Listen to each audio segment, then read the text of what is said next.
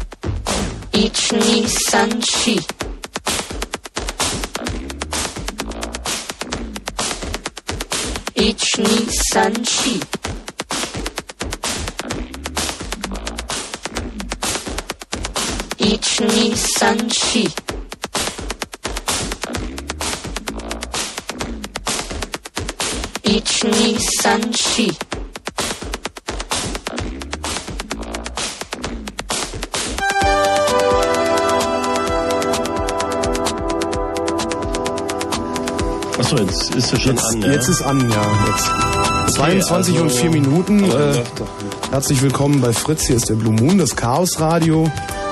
Wie immer am ersten Montag, neuerdings am ersten Montag im Monat, am letzten Montag im Monat, am letzten ersten Tag in der Woche im Monat. Andi, ja. würdest du mir jetzt bitte da raushelfen?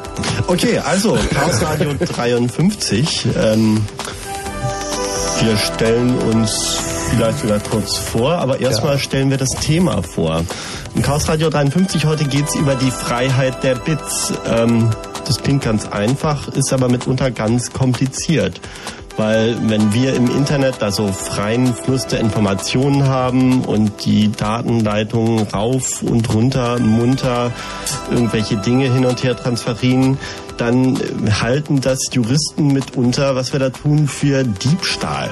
Die sagen, das sind ja Produkte, bestimmte Anordnung von Bits und was wir da tun, ist geistiges Eigentum zu klauen und überhaupt wenn sich Bits vermehren, ist das für die kein Sex, sondern eben ein Verstoß gegen das Urheberrechtsgesetz. Und jetzt stellt sich die Frage, entweder wir schaffen die Juristen die Urheberrechtsgesetze, die Patentgesetze, das Copyright ähm, und das geistige Eigentumsrecht für sich ab, oder aber die Jungs werden uns das Internet zumachen.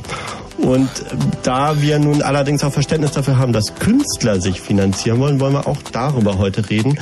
Wir sagen, wir haben hier so vier Positionen mindestens im Raum, nee, fünf, also wie üblich fünf Teilnehmer und das heißt, wir haben ungefähr 23 verschiedene Meinungen zu diesem Thema.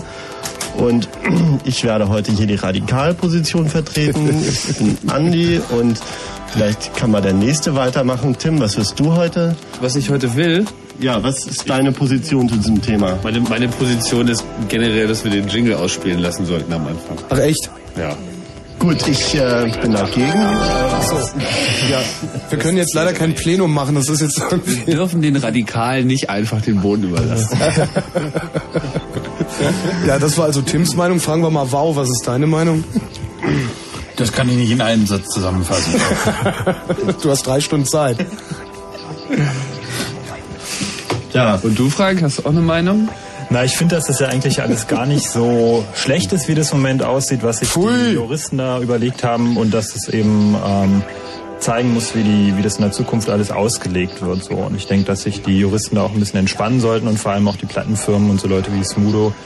Ähm, denke ich, dass das alles nicht so dramatisch ist und dass wir hier in Deutschland eigentlich von der gesetzlichen Regelung her schon ganz gut dastehen im Vergleich zu Amerika. Ach, du findest es also ganz gut, dass sie uns hier bald Filter installiert werden, ja? Dass dann die IFPI, der Bundesverband der phonografischen Industrie, kommt und den Internet Service Providern so Filter auferlegt. Naja, aber das ist im Moment eigentlich gar nicht der Trend, wenn man die Diskussion. Das ist nicht das Trend, dann liest da du aber auch mal keine Zeitung. Also das haben die vor. Aber ich meine, die IFPI hat es vor, ja, das ist richtig. Aber die sind ja zum Glück nicht die Weltregierung. Gut. Was sagt denn der Moderator dazu? Ist der heute ganz moderat? Äh, nee, also ich bin sowieso für die Abschaffung von allem, also auch von Grundbild. Aber ich, wir können jetzt, wir müssen jetzt leider erstmal Captain Future hören. Alles klar.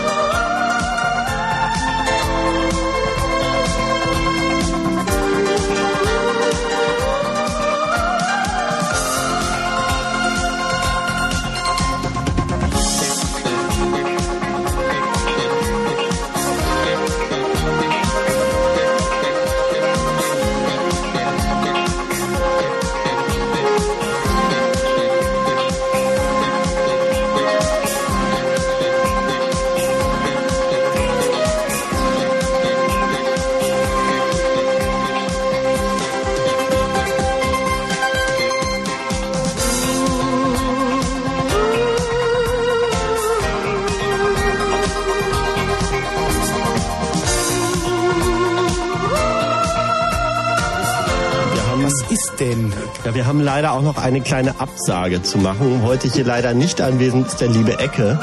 Wir haben am letzten Dienstag in unserem chaotischen Plenum das Thema der Sendung ein bisschen vordiskutiert über Urheberrechte über die Abschaffung geistigen Eigentums und der ganzen Fragen. Und Ecke hat immer einen sehr, sehr sinnvollen Beitrag gemacht. Er sagte in rhythmischen Abständen mit monoton gleichlautenden Worten Sozialromantiker.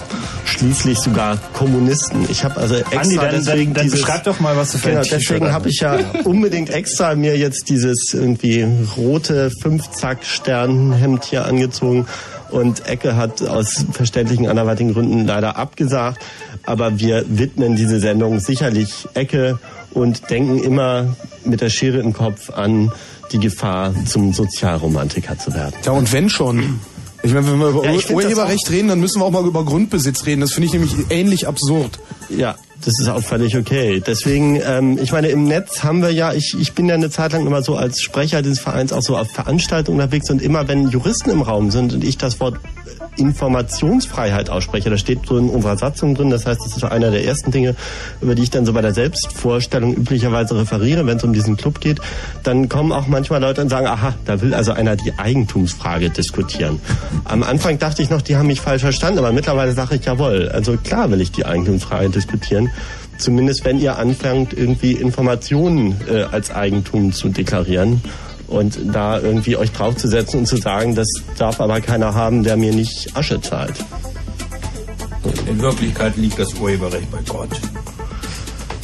Okay, die Frage ist, müssen wir Ja, jetzt... der redet aber nicht mit nein, uns. Nein, ich bin, ich bin auch dagegen, Bau, weil das hieße, dass ich regelmäßig da irgendwie hingehen muss und Ablass kaufen muss oder irgendwie Richtung Mekka oder wo der auch immer sitzt, beten muss und ihm irgendwie huldigen muss und sagen muss, danke, dass du diesen ganzen Schwachsinn hier erfunden hast. Irgendwie, also Man nennt das Kirchensteuer, Andi. Ja, das- ich- Noch früher war es so, da gab es Windsteuer, weil der Wind das himmlische Kind ist und da haben dann die Windmühlenbesitzer Steuern an die Kirche gezahlt. Da haben wir ja nochmal Glück gehabt. Windmühlensteuer an die Kirche, alles klar, was, ähm, das ist ja auch eine super geile Idee. also, also, Also nach, es- dem, nach dem der Fernmeldewind, also jetzt für die Frequenzen 98,5 Milliarden zu zahlen, ist die moderne Fortschreibung davon. Ja, ich meine, gut, aber das ist, nee, Moment, das ist nicht die ganz die moderne Verschaubung davon, sondern das ist eigentlich die Privatisierung der Luft, was da gerade passiert ist, so. Und ich meine, nachdem irgendwie Wasser und was nicht alles schon, also Wasser wird ja auch an einigen Aktienmärkten schon richtig gehandelt. Also jegliche natürlichen Ressourcen sind eigentlich schon börsennotierte Angelegenheiten. Die Luft, das Wasser, was bleibt uns denn noch? Irgendwie das Einzige, was noch bleibt, sind die Gedanken. Bei Gedanken sagt man zwar, die sind frei, aber was sind Gedanken? Gedanken sind Anordnungen von Bits. Und auch die sollen Naja, jetzt also Gedanken- Produkte sein. Gedanken sind erst dann Werke, wenn sie tatsächlich zu Papier gebracht worden sind oder irgendwo anders hingebracht in einer sichtbaren oder hörbaren Form. Ja, Das ist bei also- Radio Fritz 192 Kilobit pro Sekunde bei Astra Digital Radio. Okay. Also auch das hier. Also wir produzieren hier gerade Produkte. Werke. Möglicherweise. Aha. Aber wir tun das Was, ja. was, gibt es, was gibt es denn jetzt? Vielleicht kommen wir ja dann auch mal zum, zum Überblick des Ist-Zustands. Was, was, ähm, also wir sind jetzt hier gerade äh, gedankenabsondernd dabei, ein ähm, Werk zu Also ich schaffen. glaube, wir klauen hier Das eigentlich Werk nur aus dem Ja, kollektiven... ja, ja, Moment, jetzt bleiben wir erstmal dabei. Wir, wir, produzieren also jetzt gerade ein, ein Werk, das heißt Chaos Radio 53, ist voraussichtlich drei Stunden lang. Welche Rechte genießen wir denn jetzt an diesem Werk? Naja, Äh, die, das Urheberrecht am Wort, das hier Keiner geschieht. ankommen und das irgendwie als CD verkaufen und dafür irgendwie 50 Mark Nee, nee, ich meine, fass doch mal kurz zusammen, welche, doch. welche Gesetze gibt es konkret, äh, die jetzt sozusagen diesen Vorgang in irgendeiner Form rechtlich begleiten? Also in Deutschland haben wir da in erster Linie das Urheberrecht. Das ist so recht weit gefasst. Ähm, das gibt in der EU und dann, naja, man hat sich jetzt da auf was geeinigt, was auch so Urheberrecht heißt, ähm, was im Wesentlichen auch das deutsche Recht mit dem deutschen Recht irgendwie ähm, Einklang steht. Würdest Es du das dann auch ablösen? Also ich meine, ist das dann ein als EU-übergreifendes nationales Recht ablösendes Gesetz geplant? Es gibt ein paar Richtlinien. Ähm, es gibt da so einen, so einen, ähm, einen Bericht der, der Kommission, da kann ich nachher noch ein bisschen was zu erzählen vielleicht, ähm, wo also so ein paar Eckwerte festgelegt worden sind. Und ähm, die da was besagen? Wo zum Beispiel geklärt ist, was ein Werk ist, was schutzfähig ist. Da geht es in erster Linie aber auch über Computerprogramme, Datenbankwerke. Das heißt also zum Beispiel großer Streit, ähm, D-Info-CD, das heißt also ist ein Telefonbuch irgendwie eine Datenbank, die mit erheblichem Aufwand erstellt wurde oder nicht so? Das ist irgendwie eine schwierige Frage. Gibt es denn, da eigentlich prinzipiell eine Unterscheidung zwischen Werken? Also was wir hier machen, ist von mir aus, wenn du es so nennen willst, ja ein Werk.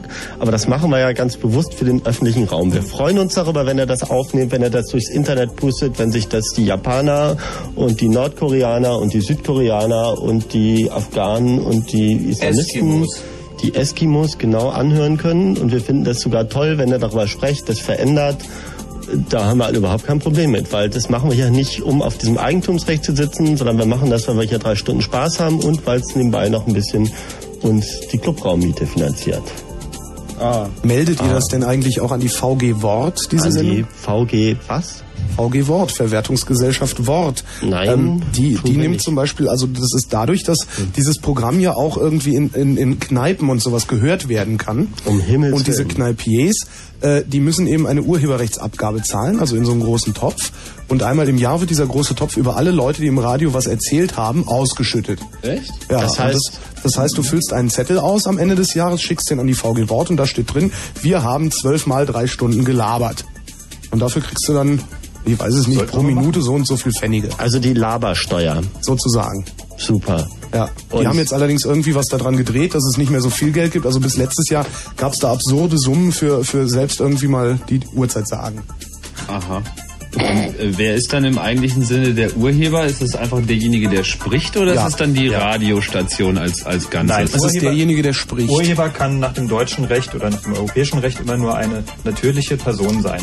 Also es kann zum Beispiel nicht sein, dass ein Computer per Zufallsgenerator irgendwas erzeugt und das dann urheberrechtlich geschützt ist. Das heißt also, es muss immer einen Urheber geben, was eine natürliche Person ist. Zum Beispiel kann eine Firma auch nicht Urheber sein. Das heißt, wenn du als Programmierer irgendwo angestellt bist, und für diese Firma etwas programmierst, dann bist du nach wie vor der Urheber.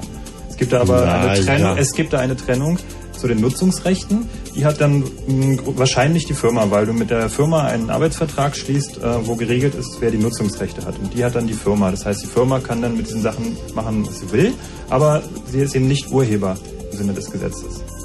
Und dieses Urheberrecht ist zumindest in Deutschland, das ist der feine Unterschied zu Amerika oder einer der feinen Unterschiede zu Amerika, dieses Urheberrecht ist nicht übertragbar. Das heißt, du bist, du hast dieses Werk geschaffen, du bist eben ein Mensch, eine Person und dir kann eben niemand absprechen, dass du das gemacht hast. Das ist einfach de facto so. Ja, aber wozu denn diesen ganzen Scheiß? Also ich meine, wenn wir jetzt im Internet hier so munter mit den Bits flutschen und da das Problem haben, dass bestimmte Anordnung von Bits eben nach diesem komischen Urheberrechtsdings da gesetzt, wie es auch immer heißt, eben Werke sind und als solchen das eben verboten ist, weil wir den Inhaber des Urheberrechts nicht gefragt haben, ob wir seine Bits uns jetzt gerade anhören dürfen oder ob wir die gerade kopieren dürfen oder ob wir mit denen gerade sonst was machen dürfen, dann ist es doch einfach eine Einschränkung unserer Freiheit, etwas zu tun. Und da diese Leute doch ohnehin das alles nur aus dem kollektiven Unterbewusstsein geschöpft haben und dann behauptet haben, es sei ihrs und sie hätten das erfunden, ist es doch total absurd.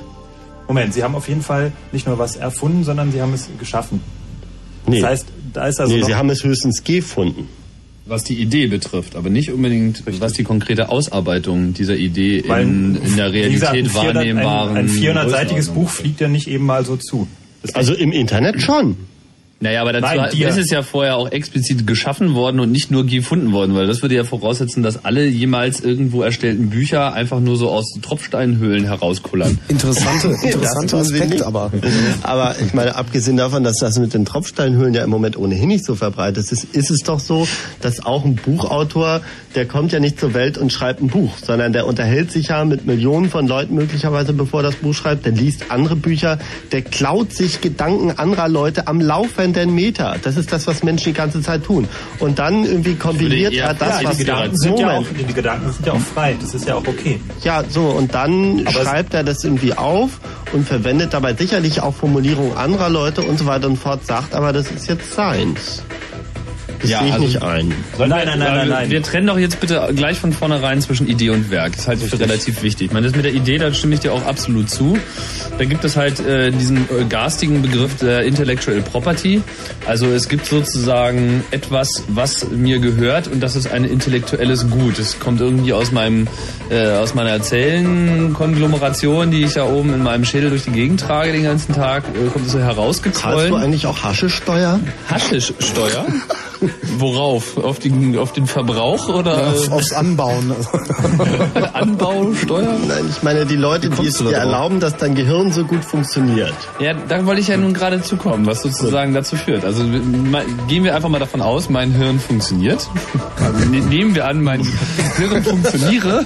Gesetzt sei. Dann käme es von Zeit zu Zeit vor, dass es äh, bestimmte Ausgaben erzeugt, oder nicht? Und äh, das erste, was ich irgendwie über Computer gelernt habe, war äh, die einfache Lehre, dass das mit den Computern im Prinzip nur auf dem simplen System der Eingabe, Verarbeitung und Ausgabe beruht. Also kurz EVA mit der kleinen Abschweifung, dass ja auch in der Bibel da schon irgendwie der Anfang aller Probleme war.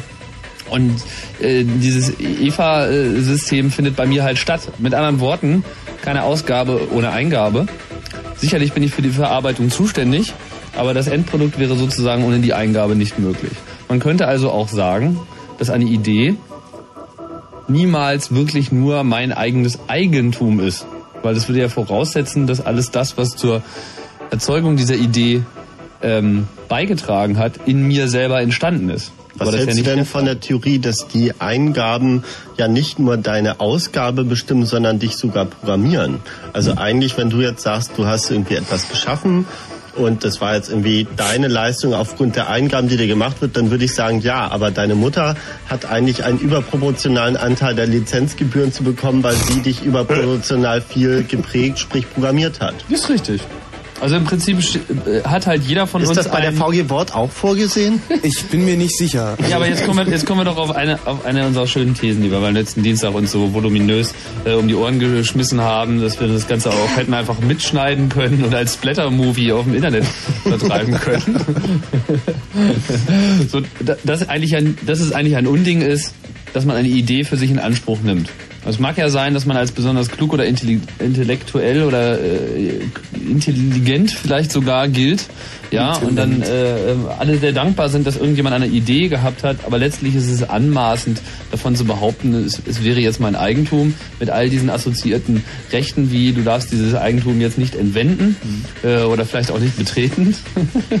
Dieses, äh, treten Sie mir nicht ins Gesicht. Diese Ideengeschichte ist übrigens in Deutschland durch das Patentrecht geregelt. So was nochmal ein ganz anderes Kapitel für sich ist. Nein, ist es nicht, weil es geht auch davon aus, dass du ein Eigentum deklarieren kannst. Das ist doch genau dasselbe.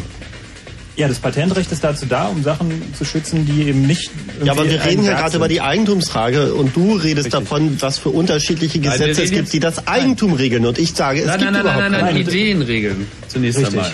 Also unabhängig davon, dass dieses, diese Rechtslage sagt, das sei ein Eigentum, ist es überhaupt erstmal eine, die Ideen betrifft.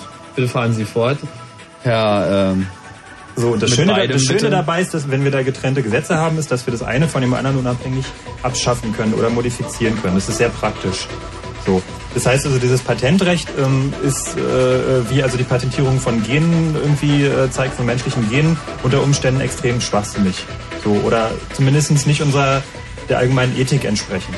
So. Es gibt doch vor allem jede Menge Patente, die nur dazu äh, da sind, damit die Dinge nicht gebaut werden. Es gibt zum Beispiel sogenannte Sperrpatente, nennt man das denn, wenn die Automobilindustrie irgendwelche Pakte mit den Mineralölkonzernen mhm. eben äh, schließt und sagt, na, die nächsten irgendwie 20 Jahre kann man mal ruhig noch Motoren verkaufen, die irgendwie mehr als 5 Liter verbrauchen, weil ähm, ist ja noch genug Asche zu machen mit dem Mineral. Gut, aber darüber streiten wir ja im Prinzip gar nicht. Da sind wir der Meinung, dass... Also Nö, darüber streiten wir sehr wohl, weil das hängt alles ja miteinander zusammen. Wenn Nö. es keine Patente gäbe, weil es kein geistiges Eigentum gäbe, dann könnte jeder die Dinger bauen, wie er will. Wir können es ja einfach noch der mal ein paar Minuten widersprechen. So. Ja, genau. genau. Wir können auch einfach sagen, dass Ideen einfach nicht, nicht schutzfähig sind und auch nicht geschützt werden dürfen. So. Punkt. Ja, aber eine Idee ist ja niemals nur eine Idee. Also wenn ich einen Gedanken naja, habe und ihn niemandem mitteile, ja, aber in dem Moment, wo ich ihn ausspreche, wo ich zum Beispiel einen Vortrag halte und meine Ideen irgendwie anderen Menschen kommuniziere, ist das dann Werk, wenn ich einen Vortrag halte? Ja. Aha. Mhm. Und das heißt, dass meine Worte, die ich ausspreche und die Anordnung meiner Worte, die ist geschützt, aber der Richtig. Sinn meiner Worte natürlich nicht. Richtig. Gut, und es wenn, sei denn, du hast jetzt ein, eine besondere äh, Logik in, in deinem Erzählsystem, die du dir patentieren lassen möchtest. Ja, da müsste ich dann wiederum steuern nach äh, wohin? Lassen wir wenn, das. du, wenn du feststellst, dass es irgendwie den Zuhörern extrem irgendwie eingehämmert wird, wenn du in jedem zweiten Satz da da da da sagst Und Ja, die du stellst irgendwie fest, ich auch und du stellst fest, das ist irgendwie extrem äh, merklichkeitsfördernd, so dann kannst du das möglicherweise patentieren lassen. Evangelisten werden auf solche Ideen noch kommen, wenn sie es nicht schon sind. Wolfgang Neuss hat das ganz kurz formuliert. Mich kann man nicht beklauen, mich kann man nur benutzen. Ja, Wolfgang Ja. Neuss eben. Was hat er damit gemeint? Was auch immer uns das wiederum Er sagt. hat seine, er hat seine Ideen der Welt geschenkt.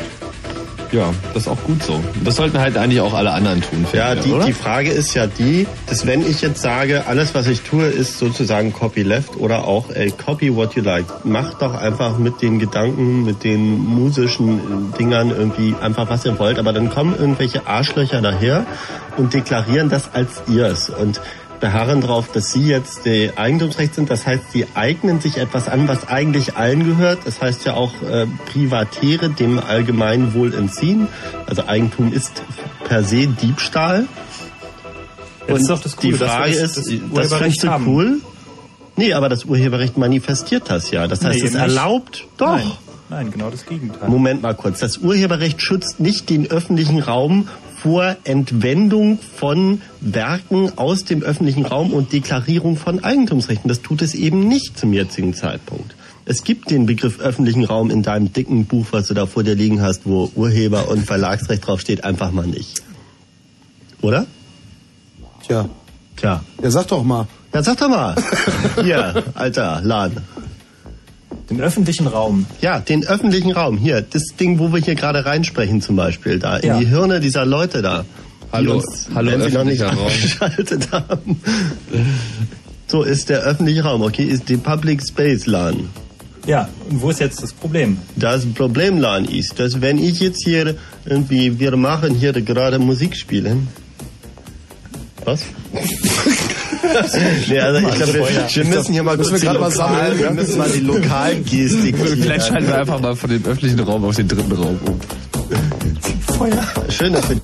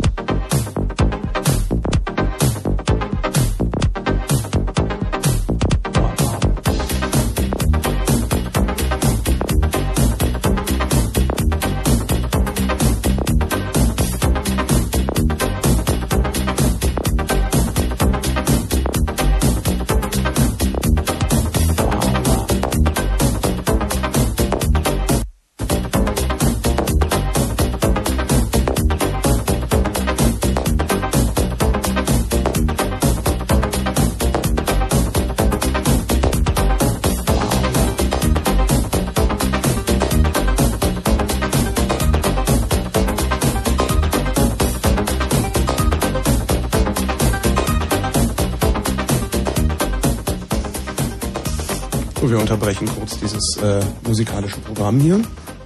Ich habe den falschen Knopf gedrückt. Warte mal, da, so jetzt. Ich habe schon gedacht, warum klingt das hier alles so komisch? Naja, gut, also 22.30 Uhr. Fritz, Kurzinfo. Ja, das Wetter nachts um 10 Grad, tagsüber dann wechselhaft mit Schauern bei bis zu 24 Grad. Die Meldung mit Gerald Kötter-Heinrich. Arbeitgeber und Gewerkschaften wollen mit gemeinsamen Aktionen gegen den Rechtsextremismus vorgehen. Beide Organisationen kündigten an, in den Betrieben und in der Öffentlichkeit gezielt über die Gefahr von rechts aufzuklären. Die Umstände einer 100.000 Mark Spende des Waffenhändlers Schreiber an die CDU sind weiter unklar. Der ehemalige Parteichef Schäuble und die frühere Schatzmeisterin Baumeister blieben vor dem Untersuchungsausschuss zur Finanzaffäre bei ihren Aussagen. Beide erklärten, das Geld selbst entgegengenommen und an den jeweils anderen weitergegeben zu haben. Die deutsche Angestelltengewerkschaft lehnt eine Änderung des Ladenschlussgesetzes ab. Sie reagierte damit auf den Vorstoß der Bundesländer, die für Werktage erweiterte Öffnungszeiten von 6 bis 22 Uhr für den Samstag Bitte was? Von 6, ach, für Werktagen von 6 bis 22 Uhr und für den Samstag bis 20 Uhr anstreben. Das muss man ja mal klar verstehen hier. An Sonn- und Feiertagen sollen die Läden in der Regel geschlossen bleiben. Bei dem Brand im Moskauer Fernsehturm sind vier Menschen ums Leben gekommen. Ihre Leichen wurden in einem abgestürzten Fahrstuhl gefunden. Das Feuer ist inzwischen weitgehend gelöscht.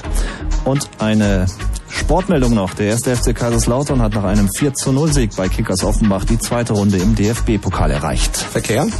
Habe ich keinen. Ach, das ist doch wunderbar. Vielen Dank, Gerald. Äh, 22 Uhr. ja, Arschgeigen. 22.32 Uhr. Am 1. September ist es soweit.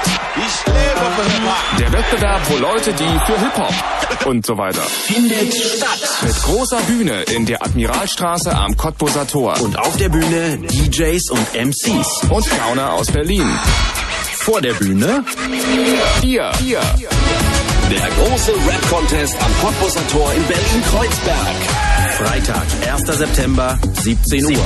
Übrigens, wenn Hip-Hop satt und laut, dann jeden Dienstag um 20 Uhr im Soundgarden mit André Langenfeld. Auf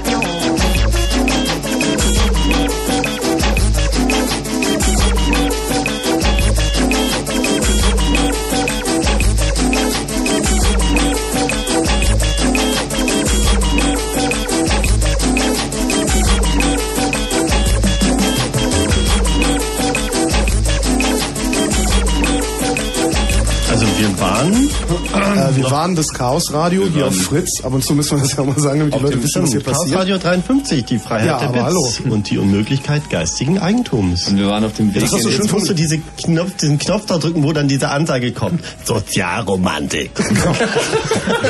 Sozialromantik. Du musst ja zwischendurch auch immer du, du, du, du, du sagen, damit das auch. Ja, stimmt, ja. Du, du, du, du hat er auch gesagt. Und Kommunist. Sozialromantischer Kommunist. Was ist eigentlich der öffentliche Raum? Ja, da musst du näher ans Mikrofon ran. Ja, wir waren ganz kurz, aber Was das ist war, glaube ich, vorhin auch weiter aufgedreht. Wir waren ganz kurz bei der Unterscheidung zwischen Ideen und Werken, die halt dieses Recht theoretisch macht. Und dann sagt man immer so schön, ja, die Ideen, die Gedanken, die sind ja frei, aber die Werke, die müssen geschützt werden. Und dem würde ich jetzt einfach mal insofern widersprechen wollen, als dass ja auch, genauso wie es eben das kollektive Unterbewusstsein gibt, in dem diese freien Gedanken sich so entwickeln, so wabern, von irgendwelchen Menschen gedacht werden und von anderen dann ausgesprochen werden, äh, eben auch die Werke wiederum äh, Produkte sind, die letztendlich aus dem öffentlichen Raum stehen. Das ist soweit auch alles okay, also aus dem kollektiven Unterbewusstsein kommen. Das ist nur in dem Moment nicht mehr okay, wo jemand sagt, das gehört jetzt mir und dann Kontrollrechte beansprucht auf etwas, was eigentlich allen gehört. So, weil in dem Moment ist es irgendwie weder Kommunismus noch Sozialismus noch macht es irgendwie Spaß, sondern es ist Spießerscheiße ähm, und führt dazu, dass wir uns auf einmal mit Juristen auseinandersetzen müssen, mit Leuten, die Krawatten tragen, die uns das Internet zensieren wollen und diesem ganzen anderen Kram. War das jetzt klar und äh, verkürzt, äh, präzise Das war zusammengefasst? sehr verkürzt. Ja, gut. zusammengefasst. Habe ich jetzt irgendwas vergessen, was wesentlich ist? Naja, du hast schon vergessen, dass dir eine, eine Idee vielleicht so einfach zufliegen kann, aber ein Werk eben nicht plötzlich aus dem Nichts entsteht oder aus dem kollektiven Raum entsteht einfach kein Werk draus, sondern es gibt einen konkreten, doch- der diese Idee aufnimmt und irgendwie ausarbeitet. Also und wenn viele. Omis sich zusammenhocken und untereinander Stickmuster per Computer austauschen, dann werden auch neue Werke der Überlieferung entstehen. Aber irgendwie, wenn da einer anfängt, ich bin der Erfinder des Stickens und jeder, der stickt, ohne meine Lizenz zu haben, ab in den Knast, auch die Omis. Also ähm, das ist Nein, wohl vor nicht der allem, Weg. wenn man sich die Menschheitsgeschichte so anguckt. Ich meine, wir haben am Dienstag darüber diskutiert, so, wie ist denn das mit dem Pythagoras und den Geschichten mit dem Dreieck so. Klar, irgendwie nennen wir das Zeug immer noch Pythagoras, aber wir zahlen dem Mann noch seinen Erben eine Lizenzgebühr und äh, jeder, der darauf irgendwie ein Patent haben will, der würden wir auch sagen, also schon mal, ganz viele andere Sachen basieren da drauf und sind eine Weiterentwicklung, aber so ist es doch mit allem. Alles ist doch eine weiterentwicklungsfähige Sache. Und alles wird auch ständig weiterentwickelt. Bloß diejenigen, die sagen, das ist jetzt aber meins, die behindern diesen Prozess. Das heißt, die behindern Evolution. Also weg mit denen. Also ich wäre schon halbwegs glücklich, wenn vom Weltkulturerbe alles im Netz frei zur Verfügung steht von allen Leuten, die mehr als 70 Jahre tot sind. Dann spart man sich eine ganze Menge fürchterlich aufgeblähten modernen Müll und hat ein gutes Sortiment. Aber äh, Das ist doch kein dafür Problem, zahlt keiner. einfach. Ja, dazu braucht man Geld. Das kostet. Ja, eben. Aber es gibt auch Leute, die würden, wenn sie das abrufen könnten, so wie du, die würden ja auch darin einen Wert sehen. Also erstmal, der Wert hat nichts mit Geld zu tun, sondern ein Wert schaffen heißt zum Beispiel, wenn ich ein Werk schaffe, das bisher nur ein Gedanke war, wenn Tim zum Beispiel so T-Shirts macht, irgendwie sie können den Computer jetzt wegwerfen in diesem Originalschriftzug zu. Dann hat er damit ein Werk geschafft, das kann man auch anfassen, das kann man ihm auch klauen, das kann man auch verkaufen. Aber erstmal ist es nur, ja, nur ein Logo, so, und das ist ja ein Wert, dass man es jetzt mal sieht und nicht nur darüber spricht. Aber wenn jetzt der PC Werkt oder ein Werk? Werk. Werk.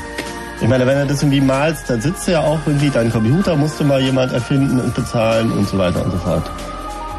So, und jetzt haben wir also dieses Werk und das stellt einen Wert dar. Aber nicht unbedingt einen Geldwert, sondern das ist einfach klasse, dass du das gemacht hast. Das finden wir gut. Wir amüsieren uns darüber.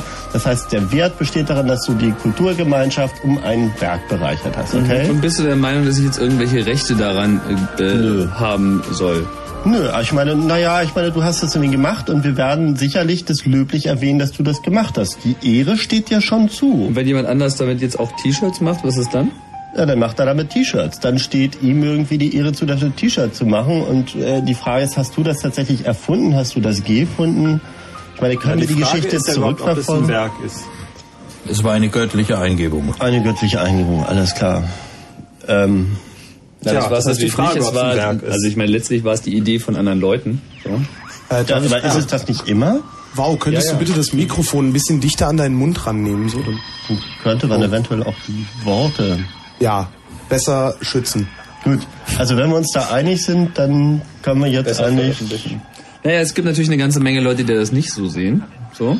Ich gehöre da jetzt nicht unbedingt dazu, aber das sollten wir schon nochmal äh, erwähnen, dass das ja eine der Problematiken ist in dem Bereich, dass halt Leute, die einmal irgendwas erfunden haben, also ein Werk geschaffen haben und das irgendwie vielleicht auch mit einer Idee, die sie dazu gebracht hat, dieses Werk genau so auszuführen, wie sie es getan haben, dass sie daran halt für sich äh, ein, dass sie für sich ein Recht sehen an diesem Werk oder eben auch vielleicht an dieser Idee. Also das ein, der einfache äh, einfache Ding bezieht sich halt immer aufs Werk. Da ist dann das Urheberrecht zuständig, so nach dem Motto, das ist jetzt mein Werk und ich darf bestimmen, in welchem Kontext das überhaupt benutzt wird. Ich darf bestimmen, äh, wo es erscheint oder Moment. wo es nicht erscheint. Moment, wo kommen jetzt ganz kurz deine... Ich rede nur von der Realität, Andi. Die gibt es ja auch Ja, noch. Und ja, ja, äh, draußen sitzen eine ganze Menge Leute, die machen das Moment. halt genauso. Ich meine, wenn wir irgendwie jetzt nochmal darauf nur- hinweisen, ich will dir nur eine ich Frage stellen. dir. Was denn? Die Frage ist, wenn du sagst, irgendwie, du stellst daran den Anspruch, dass du das warst, okay, wenn da steht irgendwie, das ist von dem gemacht, habe ich kein Problem mit. Auch in der Wissenschaft und auch im Islam, wo es übrigens kein Copyright gibt, ist es ja üblich, jemandem Credit zu geben, sagt man dazu. Also wenn jemand irgendwie einen tollen Gedanken hat und den entwickelt man weiter, dann zitiert man ihn damit. So, und ich habe auch überhaupt kein Problem damit, dich damit zu zitieren. Aber jetzt hast du gerade gesagt, als nächstes kommt denn, ich will darüber bestimmen können. Wo kommt denn jetzt auf einmal diese bestimmerische, ich meine, vielleicht hast du solche Gene, aber... Ich habe ja gerade gesagt, dass ich zusammenfasse und nicht meine eigene Meinung wiedergebe, sondern dass ich sozusagen versuche zu beschreiben, was da draußen unter anderem auch getan wird. Im im Übrigen derzeit in der ich Mehrheit. Meine, ey, die haben auch Sex mit Kühen da draußen. Ich meine, in der Mehrheit? ja, Ja, dann nehme ich ich habe keine Ahnung. Also, Also ich glaube, so weit sind wir noch nicht. Andi, die, die Frage ist ja, was passiert, ähm, wenn du einen äh, gewissen Aufwand hattest, irgendwie dieses Werk zu erschaffen. Wenn du dafür zum Beispiel ein Jahr lang irgendwie gearbeitet hast und ein Buch geschrieben hast, was 400 Seiten hat. ja. Und? Dann ist es doch nur legitim, dass irgendwie ich zumindest ähm, ähm, probieren kann, diesen Wert zurückzubekommen. Ja, das ist völlig legitim. Aber die Frage ist, wodurch? Den Wert. Du hast sehr schön Wert gesagt. Du hast nicht Ja. gesagt... Dieser Wert ist in diesem Fall irgendwie 400.000 oder äh, Quatsch, 40.000 Mark, um jetzt irgendwie ein Jahr. Ja, aber es gibt Also- Bücher, da bekommt der Autor 400 Mark dafür, dass es geschrieben wird. Es gibt andere, da kriegt er 400.000 dafür. Aber da gibt's ja dann schon Moment, noch... Moment, er, das ist ja nicht ganz richtig. Er kriegt es ja nicht dafür, sondern er bestimmt diesen Wert sozusagen. Nee, das Doch. ist leider, das ist leider nicht möglich. Also nee, wenn du heute zu einem Buchverleger gehst und sagst, gib mir 5 Millionen Mark, ich habe ein Ja. Buch geschrieben, dann zeigt dir der entweder, wo der Ausgang ist, Ja. oder er sagt irgendwie, Ist deine Frage damit beantwortet? Ich würde würd gerne etwas ich gerne meine... Was nein, weil wir hier gerade zwei Sachen durcheinander bringen, nämlich die Finanzierung von Künstlern und die Schaffung von Werten. wir bringen noch eine ganze Menge Sachen durcheinander, wie ich finde. Ich wollte die an einem vereinfachten Beispiel zusammenbringen, nämlich wenn ich mir Amseln anhöre, wie die singen. Dann haben die Altvögel auch Aufwand mit dem Aufzucht der Brut und hinterher singt die Brut dann das gleiche auch noch nach. Das ist ja Das das, allerletzte. Also ich meine, die nächste Möglichkeit wäre dann, dass in dieser Population dann Kampfamseln entstehen, die dafür sorgen, dass die anderen nicht das, die gleiche Melodie singen. Also solange die keine CDs davon verkaufen. Ja, aber wo ist der Unterschied? Hallo. Ich meine bloß, hallo. Ey, wovon reden wir eigentlich? Wir reden davon, dass Lebewesen Gehirne haben. Und Lebewesen haben Gehirne und diese Gehirne sind mit dem kollektiven Unterbewusstsein, mit Gott oder wie ihr es auch immer nennt, verbunden. Und deswegen sind diese Lebewesen in der Lage, weil sie auch noch Sprachorgane haben und weil sie Flossen haben und alle diese Dinge, die sie steuern können, aus diesem kollektiven wabernden irgendetwas, ob man jetzt gläubig ist oder nicht, etwas zu machen, was man auch anfassen kann. Zum Beispiel, oder was man lesen kann, eben Buchstaben auf dem Blatt Papier. Oder Musik, die Ja, eben man durch meine, den Mund ja aussprechen kann oder auf eine CD aufnehmen kann. Ob die Amseln jetzt CDs aufnehmen oder nicht, ist doch kein Unterschied. Ich würde das Thema gerne mal etwas von den Amseln wegbewegen in den humanoiden Bereich, weil einfach im humanen Bereich sich die Leute mehr über so rechtliche Details Gedanken machen, als es von Amseln bislang bekannt ist. Also Ich glaube, wir sammeln uns jetzt erstmal ein bisschen. Ja, aber bloß weil Amseln intelligentere Wesen sind, die keine Juristen unter...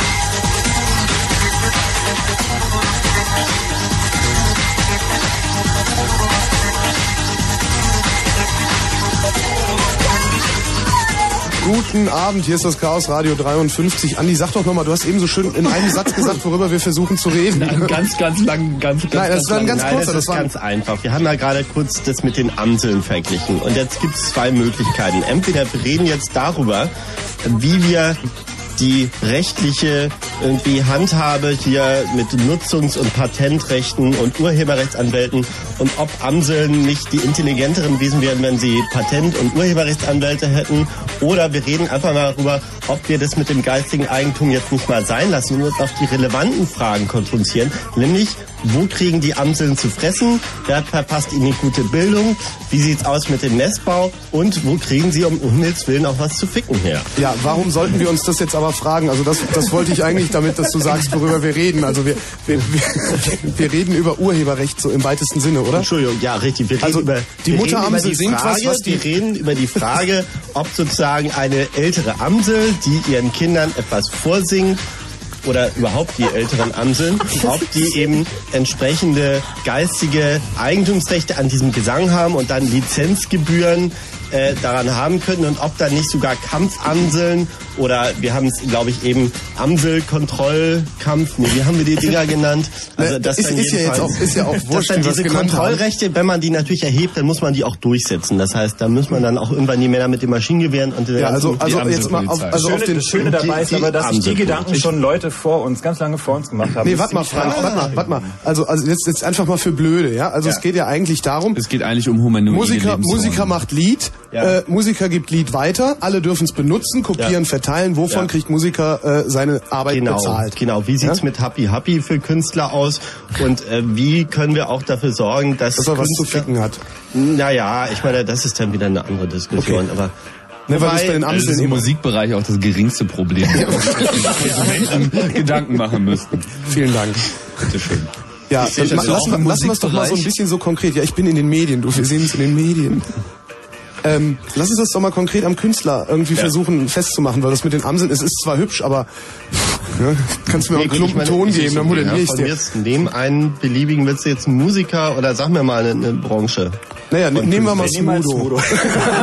Also Smudo ähm, hat irgendwie schöpft aus dem kollektiven Unterbewusstsein und Smudo wird geprägt von seiner Umwelt und wird von lauter Leuten zugetextet seit seiner Kindheit und ist also deswegen in einer bestimmten Art und Weise programmiert. Jetzt sitzt er sich mit ein paar anderen Jungs in ein Studio und da laufen irgendwie Bandmaschinen und da stehen Instrumente rum und irgendwer bezahlt das Studio auch und äh, die hämmern da also irgendwie rum und lallen da irgendwie in irgendwelche Maschinen und tun irgendwelche Dinge, die man als kreativ bezeichnen könnte. Und da kommt irgendwas bei raus. Das, was dabei rauskommt, ist also irgendwie, sagen wir erstmal ein DAT oder Auf was jeden weiß Fall ich ist was. einzigartig. Naja, ob das Musik ist, haben wir alles dahingestellt, aber es ist irgendwie etwas. So, es ist eine Anordnung von Bits. Und da dieser ganze, Werk. und da dieser ganze Produktionsprozess eben, weil das Studio hat Geld gekostet, die Jungs konnten währenddessen nicht den Abwasch anderswo machen und konnten auch nicht anderen äh, Leuten irgendwie gerade Häuser bauen. Das heißt, Sie irgendwer muss halt ihre Miete bezahlen und so fort. Jetzt gibt's ja irgendwie einen bestimmten Betrag, der da theoretisch im Raume steht, die die Aktion jetzt de facto gekostet hat. Und eigentlich müssen sie sich vorher natürlich auch überlegt haben, wo soll denn die Kohle herkommen. Aber nehmen wir mal an, wir, dieser Smudo, den würde überhaupt keiner kennen, so. Also total neue Angelegenheit. Und jetzt haben sie eigentlich nur 500.000 Mark Schulden oder so. Tja. Und jetzt können sie das Ganze auf eine CD pressen. Was sie im Moment machen, ist, sie geben es einer Verwertungsgesellschaft Eine oder die. Ja, gut, etwas neutraler, etwas neutraler, ah ja, im Label, bla bla bla, einer Plattenfirma, die presst dann daraus irgendwie Dinger und diese Dinger, die kosten dann eben Geld. Genau, und, von je nachdem, Geld gehen irgendwie zum Beispiel zwei Mark oder drei Mark irgendwie an die Fantastischen Genau, und, und damit dieser Laden aber diese Plastikdinger überhaupt verkauft, müssen sie erstmal Plakate drucken und was nicht alles. Genau, das so. und kostet das, auch Geld. das kostet auch Geld, da sind wir schon ganz schnell bei einer Million Mark Schulden und irgendwie trägt sich das dann wieder rein. Und keine Ahnung, vielleicht hat Smudo irgendwas falsch gemacht. Jedenfalls hat man den Eindruck, er ist gerade an der Leine dieser Industrie. Wahrscheinlich, ich weiß nicht, hat er Schulden? Ja, ich meine, vielleicht war Smudo doch nicht so ein gutes Beispiel. Also wir jetzt ein bisschen geprägt, weil der junge Mann da ziemlich klare äh, Einstellungen nach außen trägt, äh, was dieses ganze Copyright. Ja, aber, aber nehmen wir mal an. Gut, aber was heißt klare Einstellung? Ich meine, ich finde es de facto erstmal nicht so zu widerlegen. Also ich meine, die ja, ja, das, das, was ich gerade gesagt habe, ist ja auch einfach nur die, der Ist-Zustand. Aber jetzt nehmen wir mal an, Smudo würde also seinen Kram immer noch im Studio da in diese Mikrofone grölen und so fort. Und wir hätten immer noch dieses Werk. Und das Werk würden wir jetzt, wie wir es auch immer nennen, ins Internet packen und alle können darauf zugreifen und keiner würde dafür erstmal bezahlen müssen, weil es nämlich keine Kontrolle und kein Eigentumsrecht gibt. Aber es gibt immer noch diese 500.000 Mark, die wieder zusammenkommen müssen. Das Marketing haben wir uns jetzt mal gespart. Und es gibt die, ja, ich zahle dem Künstler eine Mark-Taste. So. Und diejenigen, die das cool finden, die wissen alle, da steht auf der Website steht dieser Betrag. Das wird jeden Tag um das ein paar Mark mehr, aber der muss irgendwie zusammenkommen oder die Jungs müssen halt alle erbärmlich viele Teller abwaschen gehen, damit sie keine Schulden haben. Okay, das heißt also, damit geht das Risiko von der Plattenfirma auf die Fantastischen Vier über. Das, das Risiko des, des, des Ja, aber ich habe doch, entschuldige Frank, ich habe aber doch keine Lust, also ich habe keine Lust für das Risiko extra Geld zu zahlen im Laden. Und das tue ich ja, indem das Risiko bei der Richtig. Plattenfirma ist. Genau. Und was soll das? Eben, und ich meine, wenn die... Naja, also das, vielleicht das, ist das, ja die Band ganz haben. glücklich darüber. Dass nee, ich meine, ja, aber sorry, die Band, die macht doch die Musik nicht, um sich daran zu bereichern, sondern die macht die doch, um die Leute zu erfreuen. Ja, das, ist, das, ist das, ist das, was sie immer behaupten. Das, das und ist, dann, richtig, dann können sie aber auch doch ruhig das Risiko tragen, weil, hey, da kann ich doch ganz klasse in den Spiegel schauen morgens. Wenn ich auch noch das Risiko trage daran, dass ich Leute erfreuen will und kein Geld oder nicht reich damit werden will, es geht als Verleger auch andersrum. Der Werner Pieper hat ein Lebensabo und bei einem Abo erwartet man das Unerwartete und auch dafür kann man einfach bezahlen. Und eine der letzten kleinen Broschüren, die von ihm rausgekommen ist, heißt, einen Vertrag kann man nicht spielen und schildert die Situation eines Musikers, wie er in der Frühzeit der mechanischen Vervielfältigung in den, in den USA äh, lebte und mit anderen zusammen jammte und Sachen machte und dann plötzlich hieß es, diese Takte sind eingekreist und gehören jemand anders, die darfst du nicht mehr spielen. Und vorher wurden diese Takte von der Gemeinschaft der Musiker einfach entwickelt mhm. und ausgeschmückt und verändert, so wie meinetwegen Märchen auf einer anderen Ebene. Also wie es bei Texten auch geht. Und beim Verlegerverband habe ich das mitgekriegt. Die haben da die ganz harte Auffassung. Früher gab es Leibeigene, heute gibt es Geisteigene. Das heißt, das sind die Lohnschreiber der Zeitung, die von den Verlegern bezahlt werden, dafür, dass sie Texte abliefern. Und die Texte gehören dann den Verlegern, denn die haben den Menschen ja gekauft und sein Leben finanziert. Also was will er denn da noch, mein Untertan? Das amerikanische Copyright sagt, gehört dem, der dafür bezahlt. Und das europäische also da will er in den Manteltarifvereinbarungen dann noch einen Zusatzausgleich zum Lohn, weil der Text nicht nur auf Papier gedruckt wird, sondern auch noch im Internet kommt. Was will er denn da von mir? Wir wollen hier amerikanische Copyright-Regeln. Ja, Moment, da muss das aber ein bisschen mit dem Maurer vergleichen. Der Maurer kriegt dafür Geld, dass er irgendwie ein Haus mauert.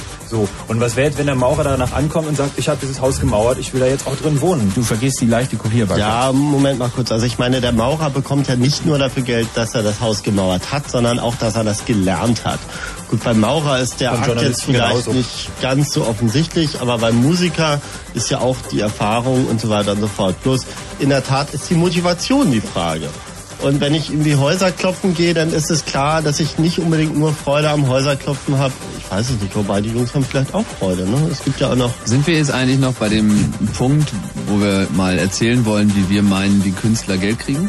Ja, wir sind immer noch bei der Frage, wäre nicht das Gedudel der Amseln sehr viel monotoner, wenn die Amseln Eigentumsrechte deklarieren würden auf bestimmte Melodienteilen? Würde nicht der öffentliche Raum darunter leiden? Und insofern, Buschneier hat sich Gedanken gemacht, wie dann die Künstler finanziert werden könnten, in einer Welt, wo es einfach keine Kontrollrechte mehr gibt. Ob es noch Eigentumsrechte Wer hat sich da Gedanken gemacht? Ein gewisser Bruce Schneier. Das ist so ein Typ, der hat mal ein Buch geschrieben, das heißt Applied Cryptography. Das ist eigentlich so eine Grundlagenvermittlung in relativ verständlichen Worten, was Verschlüsselungstechnologie ist. Und der Mann ist sowas ähnliches wie ein angesehener äh, Computersicherheitsspezialist, der also auch sich wie alle, die sich da ein bisschen mit beschäftigen, sich überhaupt keine Illusionen hingibt und sagt, also die Zeiten, wo man irgendwie Bits noch kontrollieren kann, das ist gelaufen. Das gibt's einfach nicht mhm. mehr, weil Computer sind auch gar nicht dazu gemacht worden, Bits irgendwie Bits geheim zu halten oder irgendwas, sondern das sind eben Verarbeitungsmaschinen.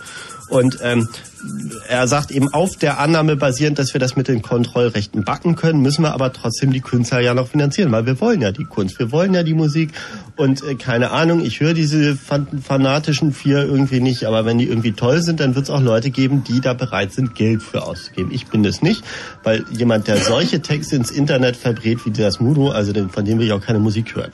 Aber nee, echt, da versau ich mir doch mein Karma mit. Aber gut, das ist vielleicht eine andere Diskussion. Da kommen wir dann schon wieder Das zum ist Buddhismus. eine andere Diskussion. Okay, ähm, also, Äh, was der Zement gute mal, Mann... Zement mal, warte mal. Ja, äh, ich äh, unterbreche mal kurz. Ich sag, lass ja. mal eben ansagen, wie das hier heißt. Ah, Es ist nämlich gleich 23 Uhr.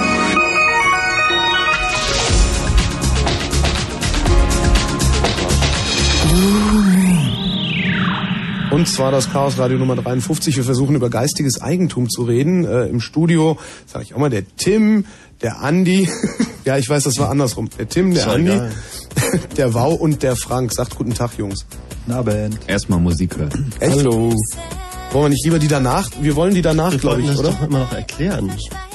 Lieber Oh, nee, nicht. das, das, was? Hat jemand irgendwie Beißhölzer bei? Wir haben ja so ein akutes Problem. Anzufangen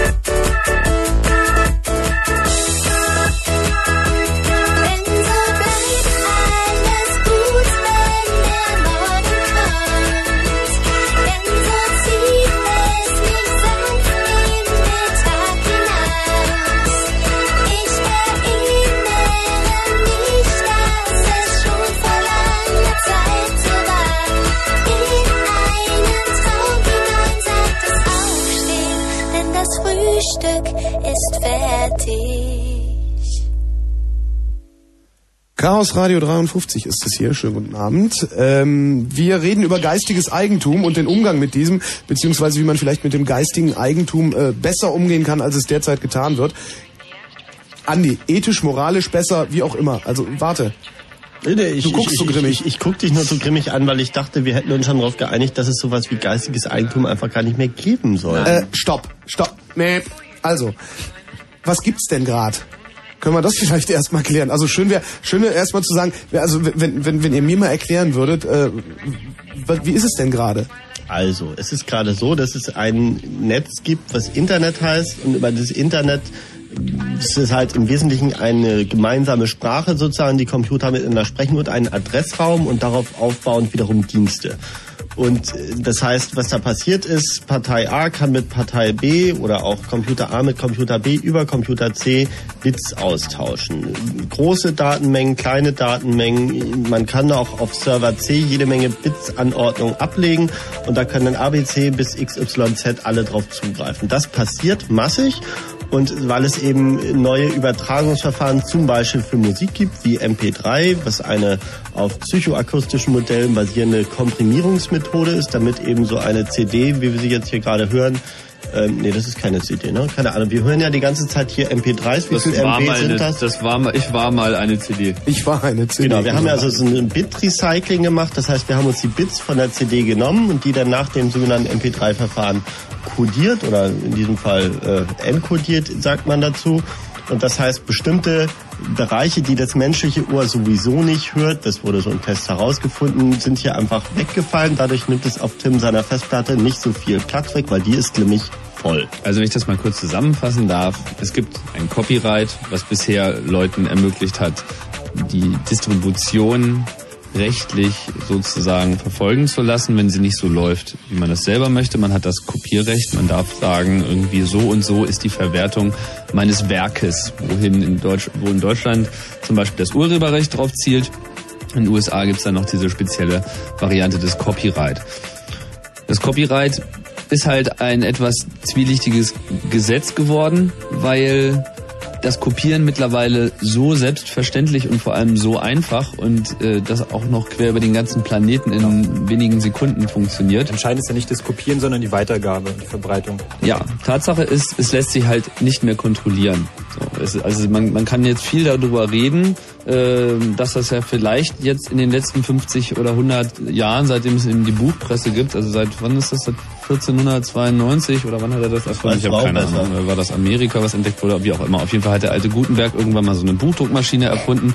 Und als sie dann gemerkt haben, hoppala, wie einfach man jetzt hier kopieren kann, was vorher irgendwie, wo man irgendwie eine ganze Horde von Mönchen äh, in irgendwelchen Klöstern eingesperrt hat, damit die irgendwie ein paar Bücher wieder schreiben, war das alles nicht nennenswert. Aber mit der Buchdruckmaschine ging es halt schneller.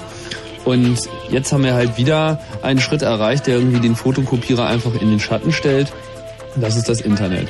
Und jetzt ist es halt der Zeitpunkt gekommen, wo man sich mal fragen muss, ob denn das mit dem Copyright überhaupt von Anfang an eine gute Idee war. Und ob es nicht, die, ob diese Geschäftsmodelle, die heute existieren, ähm, die auf diesem Copyright basieren, dass es eben gibt und auch theoretisch verfolgt werden kann, ob die jetzt nicht total überholt sind, weil sie generieren eine ganze Menge Stress.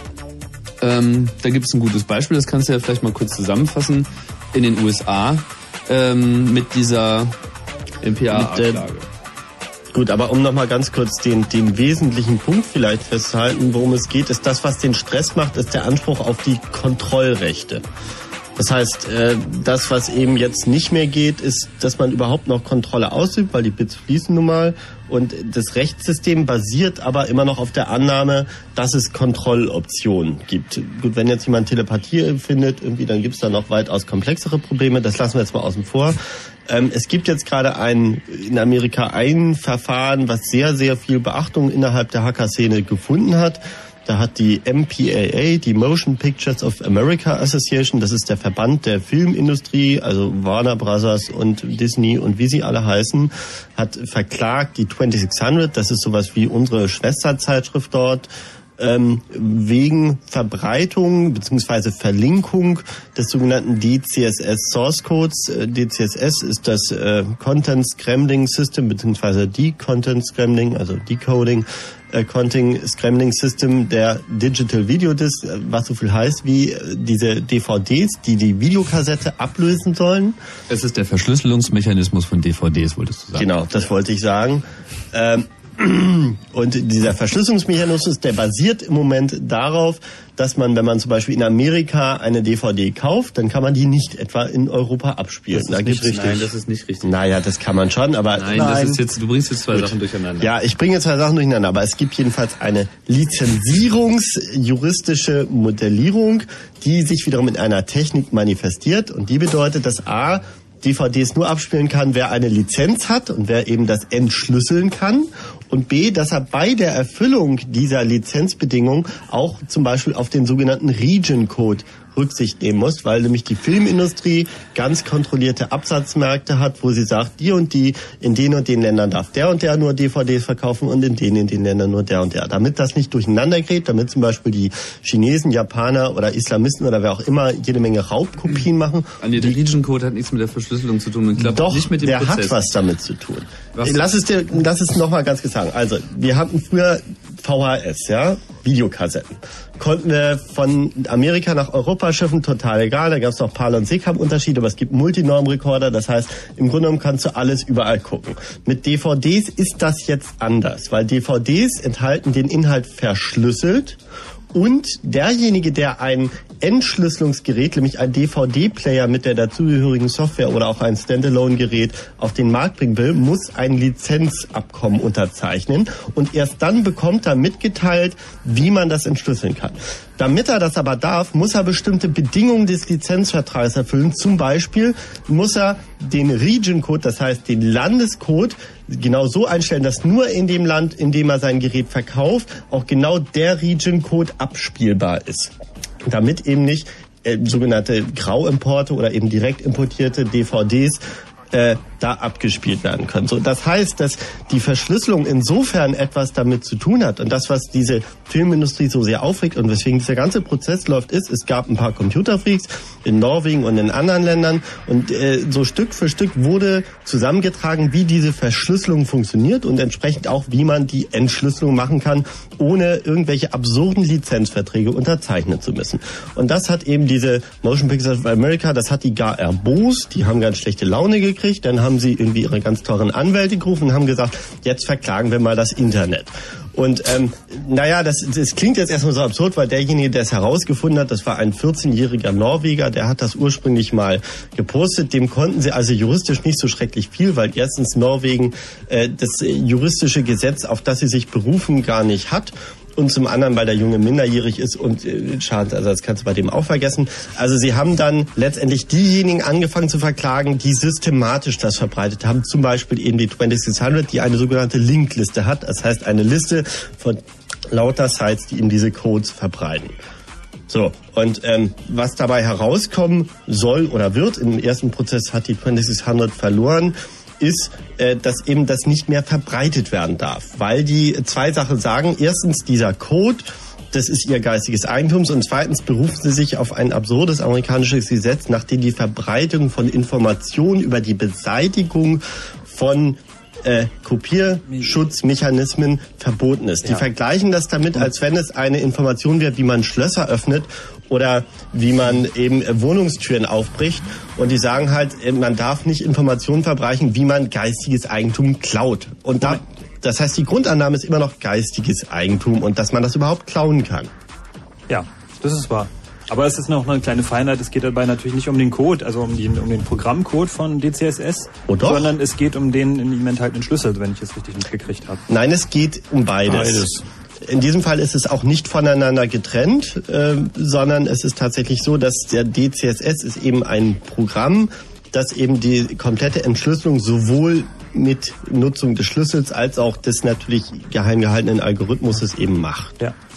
So, und ähm, ja, was, was, was lehrt uns das jetzt? Das lehrt uns jetzt, dass die Filmindustrie will gerade sozusagen Kontrolle über das Internet einüben und was dahinter steht, und das haben sie in diesem Prozess, ich war da eine Woche in New York, auch immer wieder versucht zu beweisen, ist, dass innerhalb kürzester Zeit ja das, was im Moment so Tauschbörsen wie Napster für MP3, sprich Musikdateien möglich machen, innerhalb kürzester Zeit, wenn die Bandbreite in den Haushalten verfügbar ist, auch für Filme sein kann. Und dann würden eben, und das ist eine sehr emotionale Adressierung gewesen, dann würden die Hollywood-Filmproduktionsfirmen keine Filme mehr machen können, weil keiner mehr die sehen und vor allem, beziehungsweise keiner würde die mehr bezahlen, wenn man die frei übers Internet ausüben können. Dann könnten sie die Künstler nicht mehr bezahlen und dann würden sie alle sterben. Und ähm, also das haben sie wirklich in einer emotionalen Art und Weise da adressiert, so von wegen Hollywood, the American Culture, bla bla bla. Es ist halt auch so, dass die Amerikaner auf Hollywood einiges geben. Hey Tim, du kannst mir jederzeit ins Wort fallen. Tust Ich will doch dir nicht einfach ins mal. Wort fallen. Ich Schade. Aber dann lass- dir aus mal Gedankenpausen zu das, Ja, prima. Also ich meine, fassen wir zusammen, äh, das, also habe ich das übrigens richtig verstanden, dass die auch auf Intellectual Property äh, sozusagen setzen dabei, um diesen Prozess zu gewinnen? Auf Patent. Äh, Du sagst es, na, es Ihre geht, es geht um ein Gesetz, das heißt das Digital Millennium Copyright äh, Act. Und das ist eine Erweiterung des bestehenden, äh, ich ho- hoffe, ich übersetze das jetzt richtig, des äh, sozusagen dort bestehenden Urheberrechtsgesetzes. Nämlich was auf um digitale die, Geschichten verschärft um die, Genau, um nämlich genau nochmal die Verbreitung von Informationen über eben Kopierschutzmechanismen äh, nochmal unter besonders schwere Strafe zu stellen. Aber letztendlich geht es in der Tat um Also sagen, sagen die, das ist ihr Algorithmus und den darf man nicht äh, reingenieren und umgehen? Exakt. Sie sagen, Sie haben viel Geld dafür ausgegeben, dass sich irgendwelche klugen Menschen das ausgedacht haben. Und jetzt kann nicht irgendein 14-jähriger Norweger daherkommen und einfach mal behaupten, dass die alle nur Scheiße gebaut haben. Genau, weil nämlich Also jeder, der so ein, beleidigt. jeder, der einen DVD-Player im Moment bauen will, äh, jedes Industrieunternehmen muss eben nicht nur die Lizenzbedingungen erfüllen, sondern auch 10.000 Dollar an Lizenzgebühren äh, dieser MPAA zahlen. Also von meiner Betrachtung her geht es darum, dass sie ein Recht nicht bestreiten können.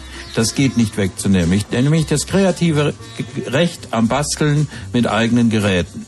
Solange das ein Einzelner tut, wissen Sie, Sie haben keine Chance, es zu verbieten. Aber wenn irgendwer auch nur wagt zu berichten, dass das passieren konnte, weil die einen derartig, äh, weil die derartige Grundfehler bei der beim Bau des Gerätes gemacht haben, und damit äh, andere Leute bestrafen wollen, die dieses Wissen verbreiten. Also das, das kann man sich nicht gefallen lassen. Also man hatte den Eindruck, dass es auch eher hier denen tatsächlich ums Prinzip geht. Und deswegen machen wir auch diese Radiosendung. Es geht nämlich darum, dass sie sich darauf berufen, wo kämen wir denn dahin? Das war wirklich die wörtliche Argumentation, wenn jeder das machen würde, wenn jeder sich nicht mehr um geistiges Eigentum kümmern würde. Und das heißt, Das die, setzt sie, natürlich voraus, dass wir dieses geistige Eigentum anerkennen. Ja, naja, beziehungsweise, ich meine, es ist ja de facto, gibt's ja auch hier in Deutschland Juristen, die irgendwie auf diesen ganzen Dingen stehen und die sogar ihren Lebensunterhalt damit finanzieren. Und ich habe keinen Zweifel, dass auch die, wenn Hollywood ihnen ein bisschen Geld rüberwirft, hier irgendwelchen absurden Aktionismus verbreiten werden. Naja, interessant ist ja die Sache überhaupt, die die Gegenseite hat, die Argumente. Weil Sie haben ja gesagt, Sie haben DCSS in erster Linie gemacht, um ähm, die Sachen unter einem anderen Betriebssystem, also wir wollten diese Worte gar, mit Abend gar nicht in den Mund nehmen. Also wir wollen halt auch für Linux zum Beispiel oder BSD Ja. irgendwie DVDs abspielen lassen kann, was aber bisher nicht ging, weil äh, das DVD-Konsortium eben dafür eben keine Lizenz erteilt hat. So für eine Software unter Linux. Ja, die, hatten, die haben diesen Schlüssel und diesen Algorithmus einfach nicht rausgerückt. Haben sich gesagt, okay, Genau. machen wir es halt selbst, weil wir Ja. haben das Recht darauf, wenn wir eine DVD kaufen, irgendwie, dann haben wir eben das, das Recht erworben, irgendwie uns die auch angucken zu dürfen. Und zwar unter einem Betriebssystem, wie wir Lust haben. Und ähm, da gibt es eben einen Streit darüber, ob das äh, äh, eben so okay ist oder nicht. Und in Deutschland zum Beispiel oder in Europa nach dem europäischen äh, Recht wäre es halt so, ähm, dass da gibt es halt diese, so eine Formulierung, dass es erlaubt ist, irgendwie Sachen zu ähm, sich zu analysieren und irgendwie um die Ideen und Grundlagen irgendwie rauszukriegen, die Sachen eben auseinander zu pflücken, irgendwie zu äh, rekompilieren, dekompilieren, wie auch immer. Und äh, dann entsprechend äh, das umzumodifizieren und für den eigenen Bedarf sozusagen, also um eben einfach diese DVDs unter Linux angucken zu können. Und hier in Europa würde ich mal vermuten, wäre die Sache möglicherweise anders ausgegangen als in Amerika, weil die doch ein bisschen verspannter drauf sind, was sowas angeht. Und da hat die Industrie auch noch eine ganz, ganz andere Macht als hier in Europa. Ja gut, aber die Frage ist halt, ob diese Lizenzierungspolitik, die da ja ein bisschen durchschimmert, auch insofern, als dass bei Videos ja beispielsweise auch Kopiermöglichkeiten für den Einzelnen sogar juristisch legitim äh, eingeräumt waren. Und eben äh, die DVD halt auch ein Lizenzierungsschema letztendlich hat, wo keiner äh, das Zeug abspielen kann, wenn er eben nicht diese Region Code und sonstigen Lizenzbedingungen halt erfüllt. Ähm, Hat eigentlich in Deutschland mal jemand gegen geklagt? Also ich meine, es könnte ja Na. möglicherweise sogar sittenwidrig sein, dass ja so viel vorgeschrieben wird. Also ich meine, zum Beispiel kann ja ein Buchautor oder ein Verlag ja auch nicht vorschreiben, ähm, dass du dieses Bücher, dieses Buch, was du gerade gekauft hast, eben nicht auf dem Scheißhaus lesen darfst. So, das kann ja keiner vorschreiben irgendwie. Das würde nicht, nicht anerkannt werden als Einschränkung. Äh, ja, ich weiß es nicht. Also ich meine, wenn äh, du von, du hast doch selber vorhin gesagt, dass ähm, dieser sozusagen Deklarierung geistigen Eigentums und die Art und Weise, wie damit Geld verdient wird, dass das mit Kontrollrechten zu tun hat. Oder? Ja.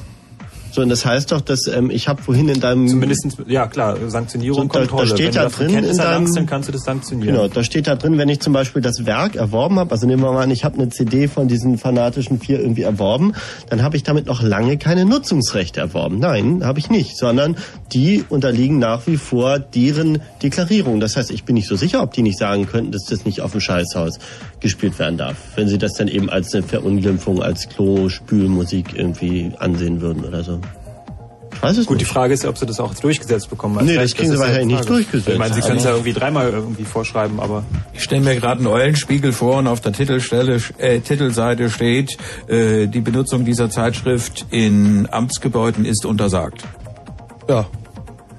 Ja gut, äh, wir können ja mal ganz kurz nochmal zu dieser eigentlichen Diskussion zurückkommen, bevor wir jetzt wieder bei den Amseln landen. Er hat das A-Wort gesagt.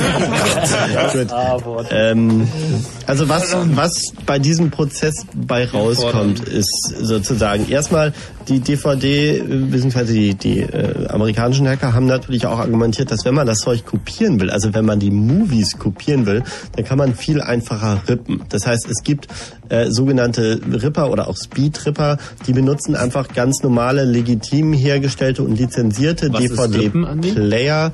Na, Rippen ist einfach sozusagen äh, Bits Direkt äh, kopieren, sagen wir mal. Nicht- Also wenn man Pullover hat und an dem Faden zieht, dann ribbelt man auf und ja, gut, Ich aber dachte, Speedripper schaffen irgendwie zwölf Jungfrauen in einer Vollmondnacht oder so.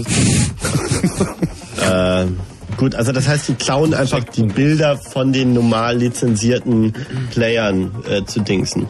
Aber es äh, war eben klar und es ist auch klar und die Hollywood Also äh, vielleicht sollte man auch kurz darauf hinweisen, dass das eben nicht äh, alles theoretisch möglich ist, sondern bereits praktisch geschieht. Also dieser DE-CSS äh, Source Code, also das Programm, was sozusagen diesen CSS-Verschlüsselungsschutz der DVD äh, umgeht, das hat natürlich trotz dieser Einwände von der Musikindustrie Industrie seine Verbreitung gefunden, auch wenn es jetzt nicht viele Server gibt, wo das in großen leuchtenden Buchstaben draufsteht, dass jetzt hier dieser Source Code ist, weil das ist halt derzeit etwas schwierig. Ähm, ist das Ding einfach auf dem Netz. Also es, es ist de facto raus, genauso wie das mit Napster seinerzeit auch war, als der Source Code rauskam, war es halt ein paar Tage irgendwo auf dem Server und dann haben sie alle irgendwie das Muffensausen bekommen, oh Gott, oh Gott, so eine böse Software darf man noch nicht auf die Welt lassen, aber da war sie halt schon auf der Welt und seitdem gibt es sie und sie wird es halt auch immer weitergeben, beziehungsweise auch diese Idee, die damit verbunden ist, geht immer weiter. Es gibt ja dann auch noch andere interessante Software-Systeme, die äh, sozusagen diese Copyright-Umgehung noch sehr viel einfacher machen als zum Beispiel Napster. Und dieses DECSS führt gerade derzeit dazu, dass man eben auch DVDs einfach einlegen kann. Laptop, zack, mit DVD-Laufwerk, Software gestartet, dann rödelt das Ding ein paar Stunden drauf rum und danach hat man eine 4 bis 6 oder 8 Gigabyte große Datei und da ist dann einfach mal die DVD drin.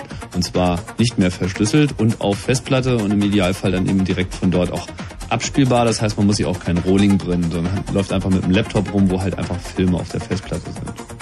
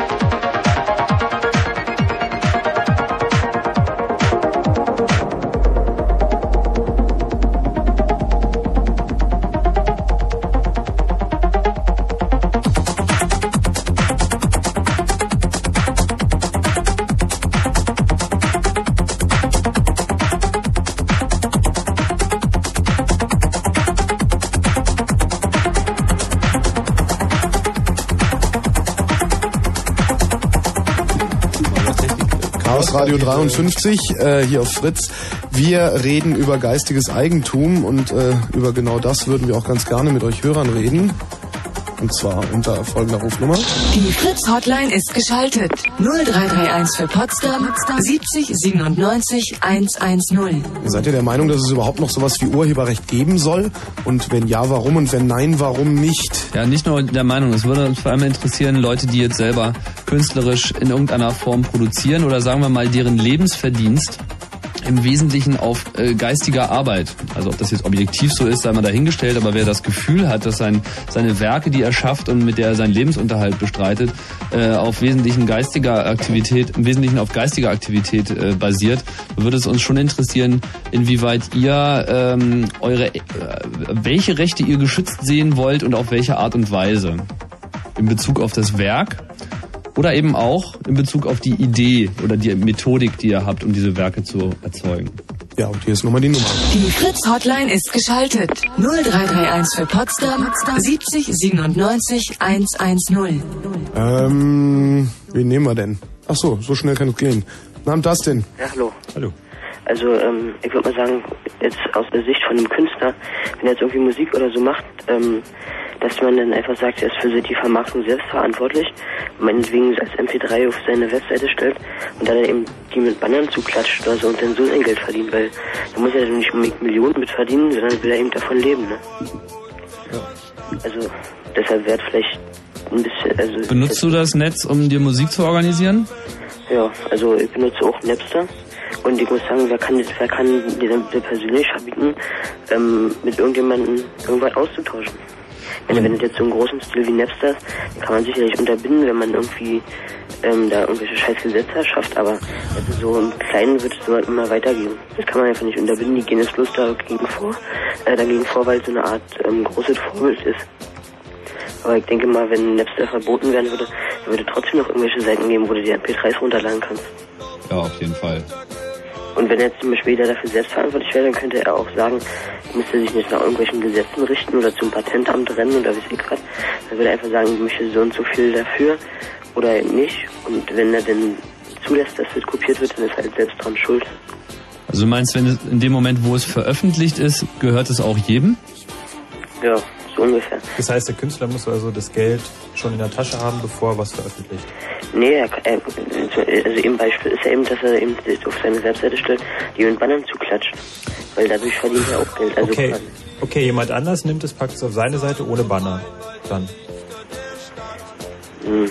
Dann Ja. verdient er ja nichts dran an den Bannern, weil keiner Lust hat, würde Banner zu gucken. Ja, die Frage ist, äh, warum sollte er das tun, wenn er nichts dran verdient? Einfach so, meinst du? Na, die Frage ist da, ähm, warum, warum soll ich für eine CD, wo ich ein Lied drauf gut finde, eine Single 10 Mark bezahlen? Mhm, Und, und ich denke mal, ähm, wenn man jetzt zum Beispiel meinetwegen auch von irgendjemandem oder von einer größeren Organisation oder so ähm, die Songs ins Netz stellt und dann, ich würde ich wäre sogar bereit, ein paar Pfennig pro Song zu zahlen, das wäre ja kein Problem. Ich sehe bloß nicht ein, dass ich 10 Mark für eine CD bezahle, wo eh ein Lied drauf ist, weil ich gut finde. Ich nehme halt lieber ins Internet, statt im Netz zu informieren, das aus dem Internet. Also eine geringe Gebühr pro Lied würde ich schon abdrücken, weil ich sehe ein, die Künstler auch was verdienen wollen, aber eben nicht in diesen, in diesen großen Summen. Ja. Kaufst du, kaufst du eigentlich, kaufst du überhaupt CDs? Ja, ab und zu mal, also eher selten. Aber meistens die Sachen, die ich mir so aus dem Internet lade, die kriegt man nicht so in CD-Läden. Mhm. Ja, nochmal. Da ziemlich praktisch. Mhm. Ja. Okay, danke Dustin. Ja. Okay, ciao. Meine, er hat auch auf das Hauptproblem im Moment aufmerksam gemacht, nämlich man kann einfach noch nicht das Geld senden. So, da fehlt einfach noch diese, ich schicke jetzt mal dem Künstler irgendwie ein paar Pfennig oder eine Mark oder wie viel auch Mhm. immer, dafür, dass ich das jetzt gerade cool finde. Oder andersrum die Einsicht der Plattenfirmen, dass sie ihre Preise doch ein bisschen überzogen haben Ja, aber wozu? Songs lieber. Ja, ich meine, braucht man dann noch. Plattenfirmen? Ich meine, er hat doch gerade gesagt, Verschisse, also ich finde es auch nämlich, weil in, in so einen Laden zu gehen, das kostet mich erstmal Zeit und dann irgendwie äh, zu entscheiden, wer wie wo was, ist doch viel cooler, wenn ich Naja, das aus also dem mit, Netz machen wie kann. ich schon vorhin bemerkte, die CD hast du schneller bestellt, als dir das Lied runtergeladen, auf jeden Fall. Also ich meine, du kannst es genauso im Netz bestellen, wie du im Netz es runterladen kannst. Das Also dann zeige ich einfach. dir mal, wie das schneller geht, Tim. Ich glaube, da machen wir mal einen Wettbewerb. Wie, du kaufst schneller eine CD im Laden, als ich sie im Netz bestellt habe? Nein, ich glaube, dass ich mir eher die Bits schneller aus dem Netz ziehe glaub als ich nicht. MP3, als mir eine CD zu bestellen. Beziehungsweise bestellen ist eine Sache, aber klar, bis sie dann bei mir habe ich dir mit irgendwie äh, zehn Tasten eingeben und mit fünf Mausklicks habe ich das Ding bestellt. Ja, bestellt, aber da ist es noch nicht da. Und Ja, ich habe mit, ich hab mit derselben Anzahl von Mausklick und einer halben Stunde warten, Ja, habe ich du gehörst aber auch dann zu den Leuten, denen sozusagen so ein Modell äh, sowieso nicht äh, näher zu bringen werden. Die wird es auch immer geben, das ist vollkommen klar. Es Hä? gibt halt Sozialschmarotzer. So, Nee, Moment, äh, Moment, Moment. Ich bin ja durchaus bereit, den Künstlern oder nee, nee, nee, nee, nee, das lasse ich auch nicht auf mir sitzen. Also ich bin durchaus bereit, Leuten, die coole Sachen machen, dafür zu zahlen. So, bloß ich muss nicht unbedingt deren CDs besitzen, weil CDs finde ich auch ganz schön unpraktisch. Ich bin sehr viel unterwegs. Ja gut, aber viele Leute bringen ja einer CD auch eine bestimmte Wertschätzung entgegen. So, da, da haben sie irgendwie was Persönliches, da ist noch ein Booklet dabei. Briefmarkensammler. Und sie müssen sich eben nicht einen Computer und einen CD-Brenner besorgen und Rohlinge kaufen und vorrätig haben und tralala, um das in jeden beliebigen CD-Player reinstecken zu können. Ist ja in Ordnung. Also ich meine, ich finde nichts dagegen, CDs zu verkaufen, aber ich denke eben auch, dass äh, in dem Moment, und da sind wir beim einer der Kernaussagen, wenn man etwas veröffentlicht, so, egal bei welcher Gesetzeslage, dann ist es halt öffentlich, dann steht es im öffentlichen Raum und damit ist es eigentlich auch schon Bestandteil des Gesamtkulturguts. So. Ich meine, für populäre Titel ist das sicherlich unbestreitbar so. Bei Leuten, die eben Nischenmärkte äh, besitzen, ist es eben eigentlich auch so. Was hast du eigentlich für außerirdische Musik da irgendwie zusammengekriegt? Hallo Fabian. Ja, hallo. Hallo. Ja, hallo. Ähm, als erstes wollte ich mal sagen, ähm, wenn etwas wirklich gut ist, dann bin ich auch dafür bereit, also Geld dafür zu bezahlen. Also ähm, ich gehe gerne CDs kaufen, obwohl ich, ähm, na, ich bin auch gerne im Laden, aber eigentlich finde ich CDs natürlich ziemlich unpraktisch. Also ähm, ich habe mir auch einen Banner gekauft und ich bin zurzeit dabei, also alles auf Festplatte und dann auf CD und wenn ich dann mal zum Freund gehe, dann kann ich so 120 Lieder mitnehmen. Das finde ich also extrem praktisch. also du brennst in eine MP3-CD, meinst du? Ja, ne? na klar. Mhm. Ich meine, das reicht mir vollkommen. So 192 Kilobit habe ich rausgefunden. Mehr kann ich sowieso nicht hören und ähm, dann bin ich immer gut dabei. Und das Zweite ist, ähm, ich wollte auch sagen, das mit dem äh, Buchdruck, was ihr so angesprochen habt. Ähm, man kann ja nicht bestreiten, dass das, sagen wir mal, unsere Gesellschaft sehr viel weitergebracht hat. Und ähm, das sehe ich jetzt genauso. Ähm, es ist einfach ähm, wahrscheinlich auch für die Gesellschaft irgendwie günstiger, also ähm, das von der Entwicklung her, dass man sich einfach, äh, sagen wir mal, Wissen einfach so kopieren kann und äh, damit auch was anfangen kann. Ich meine, Geld ist ja sowas wie, für jedenfalls für mich sowas wie eine Krücke. Also eigentlich ist Geld gar nicht nötig. Zum Beispiel die meisten Leute sagen, ja, ich möchte so viel Geld haben, dass, ähm, dass ich quasi nicht mehr na- äh, drüber nachdenken muss. Aber das zeigt mir, dass äh, das Geld eigentlich äh, quasi nicht in der Natur des Menschen liegt. Und dass äh, natürlich ähm, der Künstler muss irgendwie auch äh, überleben können.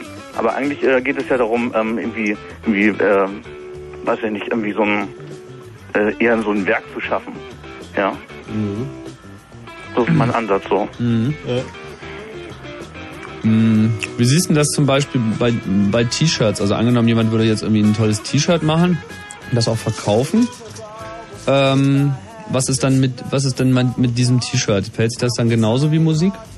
Fabian, warte mal mit der Antwort. Wir müssen kurz Nachrichten machen. Bleib einfach dran, ja? Alles klar. Okay, bis gleich.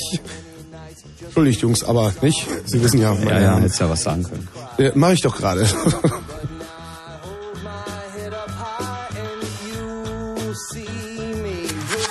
nämlich 23.32 Uhr. Fritz, Kurzinfo. Nachts um 10 Grad, tags wechselhaft mit Schauern bis 24 Grad. Die Meldung mit Gerald Kötter-Heinrich. Ja, so ist besser. Werner Wallert und fünf andere freigelassene Geiseln sollen heute in Libyen eintreffen. Dort werden sie mit Staatschef Gaddafi sprechen. Libyen hatte vermittelt und Millionensummen als Lösegeld gezahlt. Wallert wird nach Planung des Auswärtigen Amtes noch am gleichen Tage in Deutschland zurückerwartet.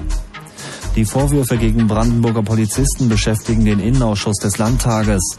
Vorsitzender Schulze kündigte an, er wolle so schnell als möglich eine Sondersitzung einberufen.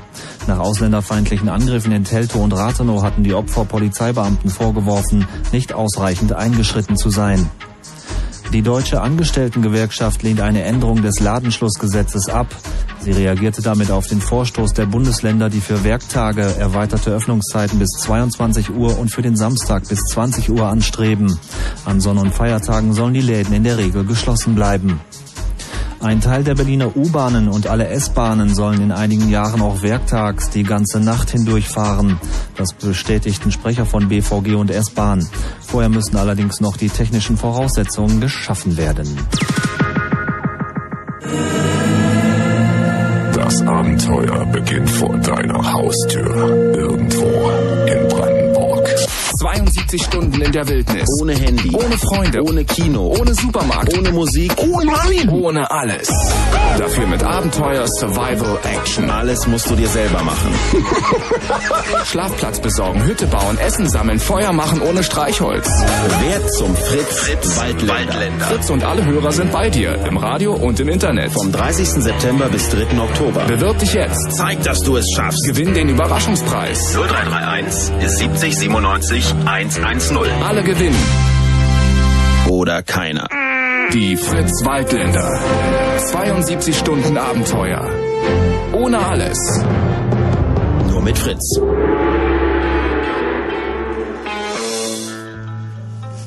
Hier ist das Chaos Radio 53 auf Fritz. Äh, wir reden über Urheberrecht und Fabian ist immer noch am Telefon. Ja, bin ich. Du hast dir jetzt eine tolle Antwort überlegt, ne? Ähm, Oder äh, äh, Tim, stell noch mal die Frage. Was war denn nochmal die Frage? Fabian, was war noch mal die Frage? ähm, wie ich das dann mit einem T-Shirt finden würde. Ah ja, genau. Ah, ja, genau, die Sache mit den T-Shirts. Na, die Sache ist die, also für ein gutes T-Shirt würde ich natürlich Geld ausgeben. Äh, jetzt allerdings für die Idee, wenn ich jetzt sagen, sagen würde, das T-Shirt sehe ich im Laden und ähm, ich finde das ganz toll und ähm, ich könnte das aber jetzt zu Hause, sagen wir mal, mit einem Grafikprogramm um den Drucker und einfach rauf, ja, dann würde ich das würde ich das ähm, quasi mir überlassen, ob ich das dann mache oder nicht. Ja? Ja. Und äh, also du, du würdest ja auch das Recht herausnehmen, das Motiv sozusagen Ja, schon, selber ja. auf T-Shirts zu drucken und dann auch weiter zu verkaufen? Ähm, ah, das Verkaufen ist ja so eine andere Sache. Naja, ich Ja, meine, wenn es, genau wenn es Frage. frei ist, ja, so, nicht? Also ist ja zum Beispiel auch bei GNU-Software so, die kannst du, äh, also du verkaufst sie zwar nicht im eigentlichen Sinne, wie man etwas verkauft, aber du darfst halt für das Ausliefern sozusagen Geld nehmen, was halt auch bei T-Shirts der Fall ist. Naja, aber ich meine, Also siehst du das auch da genauso oder würdest du da noch einen Unterschied machen? Ähm, also für mich persönlich würde ich es natürlich machen, aber ähm, wenn ich das verkaufen würde, dann würde ich das höchstens mit Hinweis auf den anderen machen würden, äh, weil das quasi seine Idee ist. Ich möchte mich nicht mit fremden Federn schmücken, sag ich mal. Ja? Aber Also- wenn ich jetzt irgendwie vielleicht draufschreiben würde, wenn das jetzt sagen wir mal irgendwie äh, also quasi dann allgemein anerkannt wäre, wäre ähm, ich mache einen Verweis darauf, dass es ein anderer vielleicht äh, irgendwie, dass das seine Idee ist und dass ich die irgendwie ganz toll fand und dann würde ich das dann vielleicht machen. Davon kann sich der andere aber auch noch nichts kaufen. Oh doch. Das, ich meine, das ist halt die Frage, ob er das, ob man, ob das jetzt sozusagen eigentlich sein Recht ist, dass er auch an deiner äh, Arbeit sozusagen an deinem Werk, die sozusagen auf die Idee, auf der Idee des anderen beruht oder auch auf dem Werk des anderen beruht, dass du damit genauso Geld machen kannst wie er auch. Du bist ein bisschen am Zögern. Ich meine, ich denke, das ist genau der Punkt, wo man nämlich auch selber so ein bisschen ins Zögern kommt, weil das, das ist halt gerade anders. Oder gibt es halt das Urheberrecht und das sagt irgendwie, der Urheber darf ähm, bestimmen, auf welche Art und Weise es verbreitet wird. Und äh, auch wenn viele Leute was freigeben, geben sie es nicht selten äh, nur unter der Bedingung frei, dass es eben, dass damit nicht Geld verdient wird, sondern dass nur private Nutzung erlaubt. Ja, aber ich glaube, das hat was mit schlechtem Gewissen zu tun, weil man denkt, man bringt da jemand um etwas.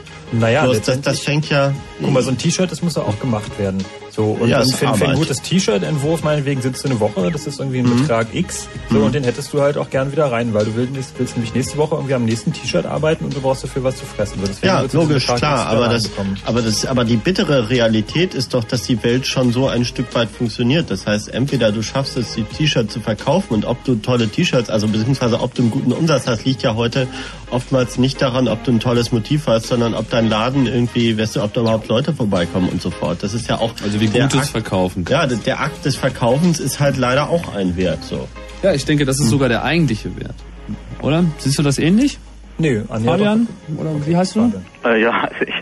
Ähm, also ähm, das Problem ist ja eigentlich, dass der, dass der, ähm, sagen wir mal, der mit der Idee eigentlich, dass er irgendwie ähm, was davon abhaben sollte oder oder soll oder was was auch, was weiß ich.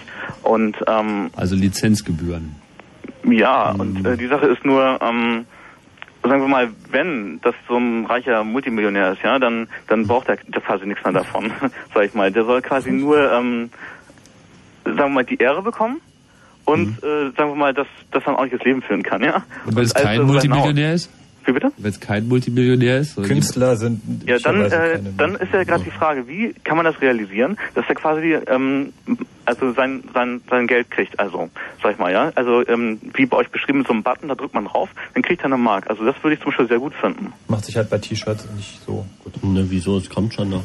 Ja, was weiß ich, Ja, doch, du, ich meine, er, er könnte ja, er verkauft Kleidung. der T-Shirt zwar auch, aber du stellst halt irgendwie noch einen Button daneben und hier irgendwie das, hier Ja, gibt's wieso eine mal? Mark für denjenigen, der äh, sozusagen das gemacht hat und wenn du den auch noch beglücken willst, kannst du da drauf drücken. Kannst du auch selber machen. Also ich meine, du kannst ja sozusagen es verkaufen und dann irgendwie äh, von dir aus sozusagen dafür, dass du es jetzt verkauft hast, auf den Button drücken. Gut, das ist aber das Problem, Denkbar. weil wie ähm, Großteil unseres Lebens besteht irgendwie aus Sachen, die irgendwie das Urheberrecht betreffen. So, und wenn du für alles irgendwie so einen Button drücken müsstest irgendwie. Nein, nein, ich rede nicht von Button drücken müssen. Ich rede von Bu- Button drücken dürfen, können. Okay, aber überleg mal, dass irgendwie pro Tag sind irgendwie 20.000 Buttons, die du drücken könntest. So, und davon drückst du aber nur von zwei. So, das heißt, dass irgendwie über 19.000 irgendwie nicht gedrückt werden. Ja, wenn ich mir irgendwie bestimmte Leute angucke, dann habe ich auch den Eindruck, die haben auch genug Kohle. Da gebe ich das Geld irgendwie lieber irgendwie, keine Ahnung, jemand, der noch nicht so viel Kohle hat. Eben. Ja, ja, aber ich, ich rede jetzt, ich rede jetzt auch von einer, sagen wir mal, von einer Einzelperson, die irgendwie ein T-Shirt macht. Und ähm, es gibt halt zwei halt Sachen. Es gibt irgendwie die, die, die Dienstleistung des Verkaufens, mit dem er versucht, äh, das Geld wieder hereinzubekommen und irgendwie einen gewissen Lohn für die Arbeit, die er in das Entwickeln des T-Shirts gemacht hat. Dann könnte man auch annehmen, dass es im Wesentlichen dafür entwickelt hat, um es zu verkaufen. Jetzt verkauft es jemand anders auch, vielleicht ein bisschen effektiver, das mindert halt seine Beiträge, aber trotzdem kann er nicht wirklich für sich in Anspruch nehmen, dass das jetzt sein Werk ist, weil in der Regel eben auch diese Idee, die zu diesem Werk geführt hat, letzten Endes auf den Ideen anderer beruht. Ähm, vielleicht nochmal was aus der Computerei. Es gibt ähm, sowas wie Freeware, da kann man sich das Programm quasi runterladen. Und wenn man das dann richtig gut findet, ja, dann steht auch drauf, ja, ich möchte nichts dafür haben, aber wenn es euch wirklich gefällt, dann könnt ihr mir zum Beispiel ähm, einen angemessenen Geldbetrag also schicken. Oder vielleicht, äh, ich habe ein Programm, da muss man nur eine Postkarte schicken. Oder da sagt er, ich würde mich freuen, wenn ihr mir eine Postkarte schickt aus eurer Stadt oder was, und dann könnt ihr von mir so draufschreiben und die hänge ich mir da alle ins Zimmer. Also sowas finde ich zum Beispiel richtig klasse und sowas mache ich dann auch. Das ist auch eine schöne Idee, aber davon kann halt nicht wirklich Na gut, ich meine. Shareware funktioniert. Das ist, also zumindest in den USA funktioniert das ganz gut. Da gibt es wirklich viele Autoren, die halt davon auch ihren Lebensunterhalt bestreiten, die nicht selten alleine programmieren und das machen. Also du meintest Shareware, du meintest nicht Freeware. Richtig? Ähm, Nein, äh, bei Shareware Shareware ist ja ja noch was anderes. Die Genau. bestehen ja quasi darauf. Richtig. Und Freeware also eben nicht.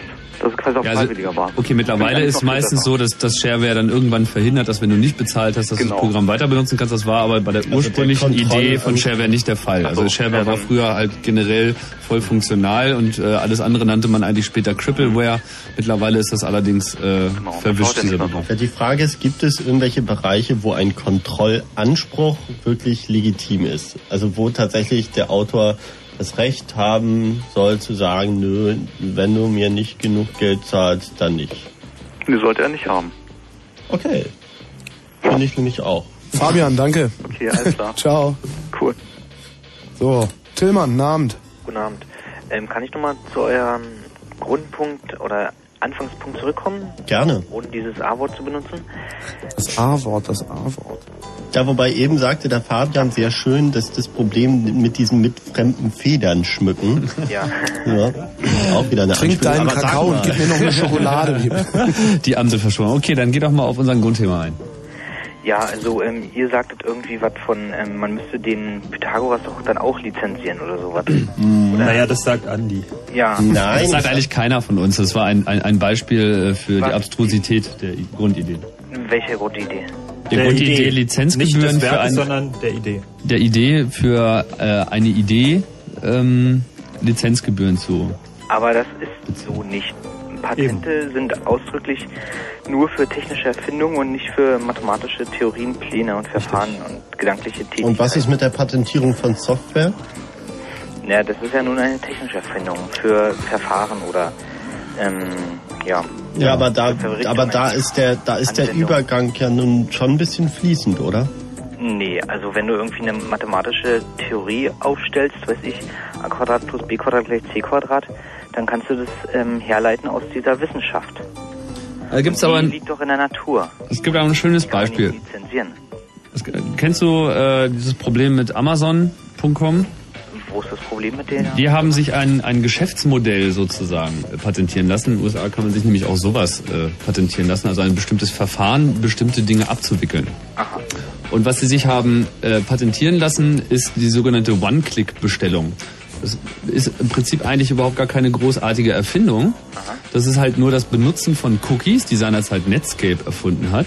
Ja. Zum Abspeichern der Benutzerkennung auf dem äh, eigenen Rechner. Und wenn man halt das nächste Mal hingeht, weiß das System sofort, um wen es sich handelt. Und du brauchst halt nur noch auf einen Button draufklicken und dann hast du irgendwie deinen Einkaufswagen und sagst, okay, an meine Default-Adresse, dann kriegst du es zugeschickt. Jetzt fand das, war das natürlich eine verdammt gute Idee. Und eigentlich jeder, der Cookies vorher kannte, wusste, dass die natürlich genau für solche Anwendungen mal erfunden wurden.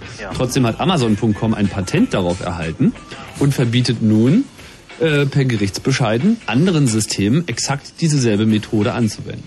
Hatten diese Systeme denn schon, ähm, bevor Amazon das gemacht hatte, auch diese One-Click-Methode? Ja, es gab zumindest niemanden, der es genau so nannte und genau, also es gab zumindest niemanden, der es vor ihnen patentiert hat.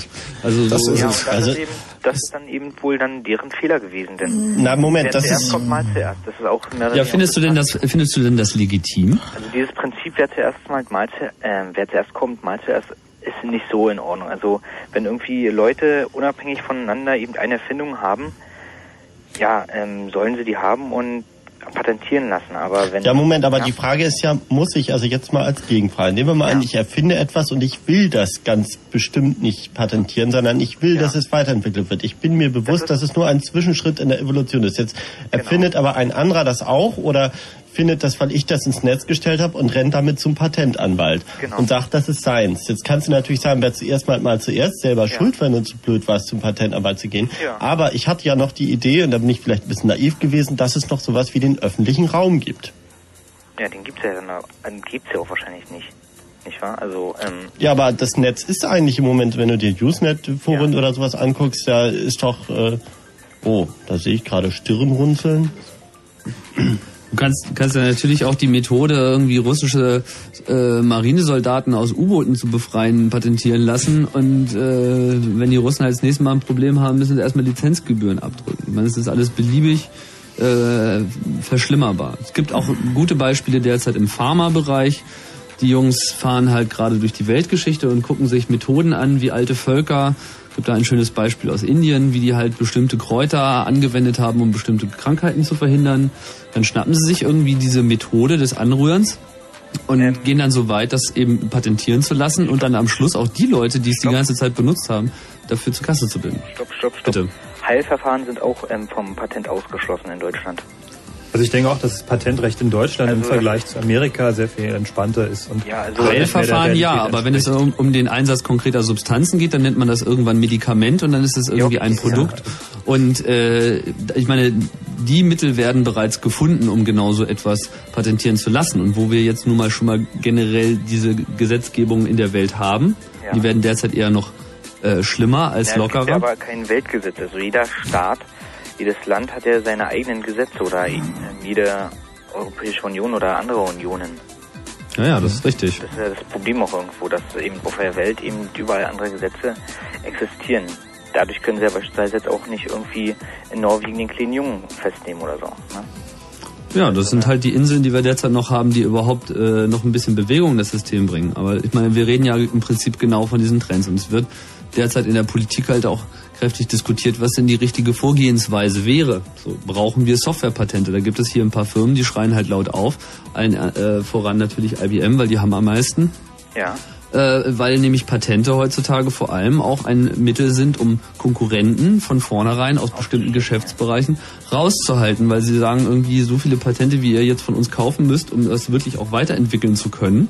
Ja, wo das vielleicht eine tolle Sache ist, irgendwie Medikament gegen AIDS oder so, aber da kommt halt irgendjemand und sagt, ah, das ist aber mein Patent und so, kannst du einfach mal backen. So, da mache ich jetzt Kohle mit und du nicht. Aber dann ist es eben nicht mehr gut für die Gemeinschaft, weil das kann nicht gut sein, wenn wir irgendwie alles nur auf eine einzelne Person oder Firma in diesem Fall akkumulieren. Ja, das ist auch, glaube ich, irgendwie so ein Problem, dass eben dann für eine gewisse Zeit jemand dieses Monopol hat. Das ist ja dieser Grundgedanke, dass einer dann für einen gewissen Zeitraum sich das Monopol kaufen kann und das dann auch immer wieder verlängern lassen kann, wobei das dann auch, glaube ich, ähm, soweit ich weiß, immer teurer wird. Also das muss dann sozusagen davon abhängen, wie erfolgreich dann dieses Patent wird. Hm. Aber findest du das gut, dass es das gibt, so mit den Patenten? Also es gibt ja Vor- und Nachteile, da muss man genau abwiegen. Also Was siehst du denn als Vorteil? ähm, na, dass ähm, Leute ähm, ihr ähm, ähm, literarisches oder geistiges Eigentum ähm, wahren können, dass nicht irgendwelche andere Leute dann sagen können, ja, das habe ich hier gemacht und jetzt bezahlt mir da für dieses Produkt irgendwie Geld. Aber er macht das dann. ja, aber er macht das dann. Aber das, Und das darf der auch? das darf er dann eher nicht, wenn das patentiert wurde. Ah ja, aber wenn er es patentiert hat, darf er es ja machen. Also ich rede jetzt von demjenigen, der das Patent hat. Ja, Was findest du legitim, dass er das tun darf? Ja, um dann eben ähm, seine Idee oder seine tolle Erfindung eben zu schützen vor Nachahmern, die dann ähm, dafür Geld verlangen und ähm, ja, das dann einfach sozusagen missbrauchen. Das ist auch eben eine Gefahr, wenn man jetzt überhaupt keine Urheberrechte mehr hat. Wer sollte... Entschuldigung. Irgendjemand malt ein tolles Bild, irgendwie ein alter ähm, Van Gogh, den noch niemand kennt und irgendjemand entdeckt den und ja, sagt hier, ich habe das hier gestern gemalt, ähm, findet es nicht alle toll und sowas. Also eine Urheberrechte und sowas sollte, glaube ich, schon mal noch gewahrt werden. Das ist natürlich nicht mehr überprüfbar ist durch das Internet, weil es ja nun absolut dezentral ist, ähm, ist klar. Also wir wollen, wir wollen vor allem zwei Sachen auseinanderhalten. Vielleicht mal so kurz nochmal zum also nachgeschoben. Wir wollen unter, unterscheiden zwischen den Werken, die man tut, also den Dingen, die man irgendwie schafft, äh, und den Ideen, die ihnen zugrunde liegen. So und äh, unsere Position ist hier im Wesentlichen, dass man eben Ideen gar nicht sein Eigentum nennen kann. Also dass es so etwas wie geistiges Eigentum de facto nicht gibt, weil äh, dann müsste es so etwas geben wie eine eigene Idee und wir denken nicht, dass es so etwas gibt. Überhaupt nicht? Ich glaube nicht, dass es Na, was wäre denn zum Beispiel deiner Meinung nach eine eigene Idee? Na, wenn irgendjemand ein kreatives Muster oder irgendeine Form entdeckt oder äh, erfindet. Von Er, irgend- er also erfindet sie ja nicht. oder zum Beispiel irgendwelche Logos, Ja, bitte, die wow. kreativ gemacht wurden. Weiß ich jetzt hier das Fritz-Logo. Wer käme auf diese Idee, so ein F jetzt plastisch und als Person mit einem Auge darzustellen? Das ist ein Werk. Das ist ein Werk, ja. Ja. Die, ja die darum. Microsoft Encarta ist auch ein Werk und da sind ein Haufen Ideen drin. Und was mich bei dem Ding fürchterlich stört, ist, dass beispielsweise in jedem Land, in jeder länderspezifischen Ausgabe ein anderer Mensch das Telefon erfunden hat. Das ist ein Werk, was ich nicht wirklich will. Was ich gerne haben möchte, sind offene Werke, wo das Wissen der Welt drin ist, wo diejenigen, die das zusammentragen, auch benannt werden. Eine Art äh, GPL-Version Aber halt mal, vom Wissen. was meinst, meinst du jetzt die Wissenschaft oder? Ja, von allgemeinem oder? Wissen. Von allgemeinem Wissen. Wo jetzt nicht irgendwer hergeht und sagt irgendwie, du bist eine Leihbibliothek und darfst zwar öffentlich Bücher ausleihen, aber Fernleihe mit anderen Leihbibliotheken ist dir verboten, weil das ist eine andere Geschäftsperson. Und derartige Dinge laufen heute. Ich kann dir nicht ganz folgen. Tut mir leid. Also ich glaube, ich bin auch nicht da der Einzige, oder? Kann das einer übersetzen? Naja, wir bringen, Ja, genau. wir, wir bringen mal wieder äh, äh, zwei Sachen zusammen, glaube ich, die jetzt nicht unbedingt äh, zusammen genannt werden müssten. Also, Also die Idee, eine Idee, also wir, wir zweifeln an, dass es, dass es so etwas gibt wie eine eigene Idee. So. Und äh, weil zwangsläufig deine Ideen auf den Ideen und dem von dir akkumulierten Wissen basieren und damit eben auf den geistigen Tätigkeiten aller anderen Menschen. So. Wenn man, du kannst nicht irgendwie für, ein, für eine Maschine ein neues Verfahren erarbeiten, hätte nicht jemand diese Maschine als solche zunächst einmal in irgendeiner Form erfunden. Okay. Ja, Fraunhofer könnte irgendwie sein psychoakustisches Modell äh, im Audio Layer 3 von MPEG könnte es nicht äh, ansiedeln, wenn es eben dieses MPEG-Framework nicht gäbe, worin das Ganze läuft. Also wobei bei Patenten, die dienen ja in erster Linie dazu, irgendwelche Investitionen von Firmen zu schützen. So, das heißt also, wenn die jetzt irgendwie eine Milliarde Mark für irgendwelche Forschungssachen ausgegeben haben, wie zum Beispiel Fraunhofer, okay, wem, von wem das Geld kommt, ist noch ein anderes Thema, aber Fraunhofer hat halt irgendwie ganz viel Geld Nein, dafür das ist ausgegeben. überhaupt kein anderes Doch, Thema. das Das, waren nämlich Steuergelder. Ja, gut. Aber trotzdem hat Fraunhofer dafür erstmal irgendwie einen Betrag X aufgewendet, um dieses Modell zu erschaffen. So. In den Es ist USA nicht sind die Ergebnisse von Forschung mit Steuergeldern frei. Ja, das ist aber eine ganz andere Diskussion. Ähm, Hört mir auf mit dieser beschissenen USA. Also es ist wirklich ein Land, der, Ja gut, aber ich meine, was die für aber du würdest doch zustimmen, dass wenn eine Universität Gelder bekommt für öffentliche Forschung, dass dann auch das, was sie erforschen, die Ergebnisse Ja. sollten doch der Öffentlichkeit zugänglich sein, oder? Deswegen aber bin das- ich auch, äh, deswegen bin ich auch ganz dafür, dass beispielsweise dieses menschliche Genom, dieser, ähm, ja, ja, dieses Buch sozusagen eben veröffentlicht wird im Internet meinetwegen. Aber das Oh ja, und vor allem niemanden gehört. Ganz genau, niemand gehört. Und was ich jetzt auch irgendwie pervers finde, dass irgendwelche menschlichen Gene ähm, patentiert werden. So, ähm, jetzt müssen wir irgendwie alle zum Patent ähm, trennen und unser Gen, man, ähm, unser Gen patentieren lassen, damit uns niemand klont oder wie? Also du findest es auch zweifelhaft, was gerade passiert mit der Sache, mit den Ideen. Also Na, ich denke, ich denke, sprechen wir ja im Prinzip die gleiche Ich denke, der, der, der wirkliche Punkt der Diskussion hier ist irgendwie der Weg, der Schritt zwischen einer Idee und einem Werk. Das, was dazwischen ist, was irgendwo dann beim Patentrecht ankommt. Das heißt also, was deutlich mehr ist als die, ähm, wegen die Idee. Buchidee vom durchgeknallten Busfahrer oder so. Ähm, es ist aber noch nicht das komplette 400-seitige Buch, sondern vielleicht irgendwas da hinten. Den Busfahrer hat ja auch dann irgendjemand erfunden, ne? Aber den Bus und den Motor und so. Ich will unbedingt den Typen sp- sprechen, der irgendwie Berliner Busfahrer erfunden hat.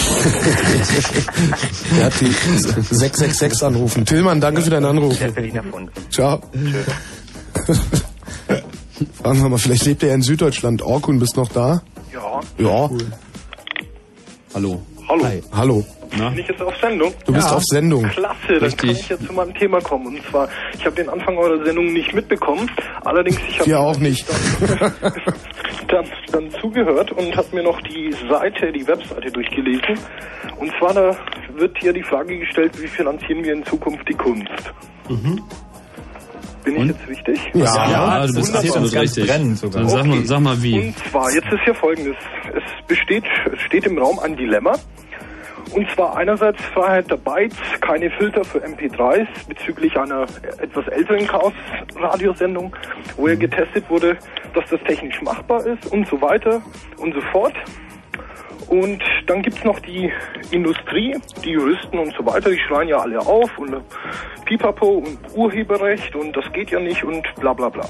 Jetzt gibt's ja vielleicht folgende Lösung. Und zwar, die Künstler vereinigen sich alle, bilden einen... Das geht schief. Oder weiter, weiter. Die Künstler vereinigen sich alle, ja. Und die Industrie, die ja mächtig Kohle kassiert an diesem ganzen Machwerk, ähm, muss aufgrund, der Dräng, aufgrund des Drängens der Künstler einen Topf kreieren. In diesen Ko- Topf muss die Industrie einzahlen, weil CDs und Videos und DVDs etc. werden jetzt die nächsten 50 Jahre immer noch verkauft, vielleicht zwar nicht so ultra, sondern äh, ja, werden verkauft. Dann ist es folgendermaßen, dann gibt es meinetwegen im Internet oder in Shops oder irgendwo gibt es eine Fame-List, wo die ganzen User, die das dann öffentlich meinetwegen hören, dann Credits vergeben können. Die sagen, ja, der war gut, der war gut, etc. Auf gut Deutsch ein Ranking entsteht. Und der, der am Ranking oben ist, der bekommt so und so viel Geld aus diesem Topf und so weiter und so fort. Und ich bin mir sicher, das wird auch viele daran, diese etwas freiere Form des Finanzierens, des Guten, sage ich jetzt mal, wird viele dann äh, nicht davon abhalten, jetzt äh, zum Beispiel keine CD zu kaufen, sondern vielleicht werden sie gerade deshalb sich denken, Mensch, das ist jetzt zum Beispiel eine Motivation. In Deutschland heißt sowas GEMA. Mhm. Gibt's schon. Zum Beispiel, also ich bin mit... Und die Charts werden halt nicht im Internet gebildet, sondern von Von den Radiostationen und die wieder durch die Hörer, die irgendwie Werbe und lalala Ja, Reichweiten messen. Zum Beispiel. Und das dann auf eine andere Weise hochziehen zum Beispiel, aufziehen oder aufmachen. Naja, was, was, was sollte dann der, der grundlegende Unterschied zu dem anderen Modell sein? Da hast du immer noch das Problem, dass du eine ganze Menge Leute äh, anstellen musst, um diesen Vorgang zu verwalten. Mit anderen Worten, du schaffst ja eine Bürokratie und wie effektiv die ist, sehen wir äh, nicht nur an dem Beispiel GEMA. Also viele Leute, die sozusagen auch ein Anrecht äh, haben, deren Musik vielleicht auch in dieser Chaos-Radiosendung gerade tatsächlich gespielt wird, werden von dieser GEMA niemals Geld sehen. Allein schon, weil sie keine korrekten Playlists bekommen und dass sich eigentlich nur Moderatoren, die irgendwie Charts auflegen, Playlists generieren. Oder Holger, wie machst du das? Äh, wann? Also es ist abhängig. Jetzt im Moment schreibe ich nichts mit. auf? Äh, wenn, wenn ich die Platten selber auswähle, die ich spiele, dann schreibe ich auf, was es ist. Und das ist abends ja meistens der Fall. Tagsüber ist das alles äh, oben aus der Musikredaktion. Da ist es wirklich in der Datenbank drin, äh, die auch auswirft, wann was gespielt wurde. Naja, dann muss die GEMA reformiert werden. Die muss Naja, abgeschafft könnte- werden. Ja, ja, reformiert werden. Einfach Open Source gemacht werden dann ganz einfach. Und kannst du dir auch ein direktes Modell vorstellen, dass man einfach gar nicht über irgendeinen Topf geht, sondern dass einfach derjenige, der bereit ist, Geld zu geben, direkt dem Künstler dieses Geld auch gibt? Ja, kann ich mir vorstellen, bloß muss jetzt ehrlich sein, ob ich dann, na obwohl, ich weiß nicht, dieses Modell würde mir eigentlich schon gefallen. Ich würde dann vielleicht doch ein paar, paar Pfennige überweisen, doch. Ein paar Pfennige vielleicht. Ja, Also- ich meine, bei Open Source ist es ja auch so, dass die Leute, die Ja, würde ich, würde ich absolut unterstützen. Statt mir die CD kauft, äh, zu kaufen, würde ich diese Form des, des, des selbstmotivierten, Naja, vielleicht würdest du- wertgeschätzten und dementsprechend vergüteten Modells dann Mhm. vielleicht äh, befür befürworten. Ja, und vielleicht würdest du die CD sogar noch zusätzlich kaufen. Das, das ist gut möglich. Das ist wie in der Türkei. Da, also da gibt es sowas wie Urheberrecht nicht. Also gibt es schon, aber wird in Was weißt du darüber? Bitte? Was weißt du darüber? Also es ist dort so ziemlich alles free, sage ich jetzt mal. Also jeder Mensch hat dort unten einfach den Grundgedanken, äh, also keiner denkt da an Urheberrecht. Und wenn einem wirklich etwas gefällt und der der Meinung ist, gut, ähm, ich will das mir jetzt kaufen und somit meinetwegen eine Unterstützung dem Künstler zukommen lassen, dann tut er das auch. Aber da, da, da gibt es jetzt nicht solche Urheberrechtsdiskussionen wie zum Beispiel in Deutschland. Da gehen die Leute viel freier damit um. Wo hast du das her? Warst du mal da unten oder? Ich, ich komme aus, aus der Türkei. Ah. Und also heißt es, dass es auch keine Gesetze gibt oder dass sich bloß keiner drum kümmert? Es kümmert sich keiner drum. Es gibt Gesetze, aber es kümmert sich keiner drum, weil äh, die Leute beziehungsweise der Staat und so weiter haben ganz andere Sorgen, als sich jetzt um ein Copyright zu kümmern. Zum Beispiel in den 80er Jahren, äh, Anfang der 90er, 80er Jahren, wo ich mal drunten war, da gab es an jeder Ecke gab's ein kleines Geschäft. Da ist man reingegangen, da war zum Beispiel ein Regal, da waren Labels, da hat man sich so ein Label genommen, ist hintergegangen und hat gesagt, ja, ich will alle diese Amiga-Spiele haben. Gut, man hat 10 Mark gezahlt für 10 CDs und hat alle Amiga-Spiele kopiert. Mit dem Label von dem Store zum Beispiel. Und die 10 Mark waren im Wesentlichen eigentlich nur eine Kopier-Servicegebühr. Das war eine Kopier-Servicegebühr, aber das hat wiederum zum Beispiel bei mir dazu geführt, dass ich mir gedacht habe, Mensch, Spektrum Holobyte, geniale Firma, cooler, cooler Falken, meinetwegen, Flugsimulator zum Beispiel, kaufe ich mir. Kaufe ich mir die nächste Version. Hast du auch getan? Habe ich auch getan, habe ich hier im Regal sogar noch stehen. Hat wie viel gekostet? Hat damals 69 oder 79 gekostet. Auf jeden Fall habe ich da echt sparen müssen als Schüler. Aber ich habe es echt gekauft.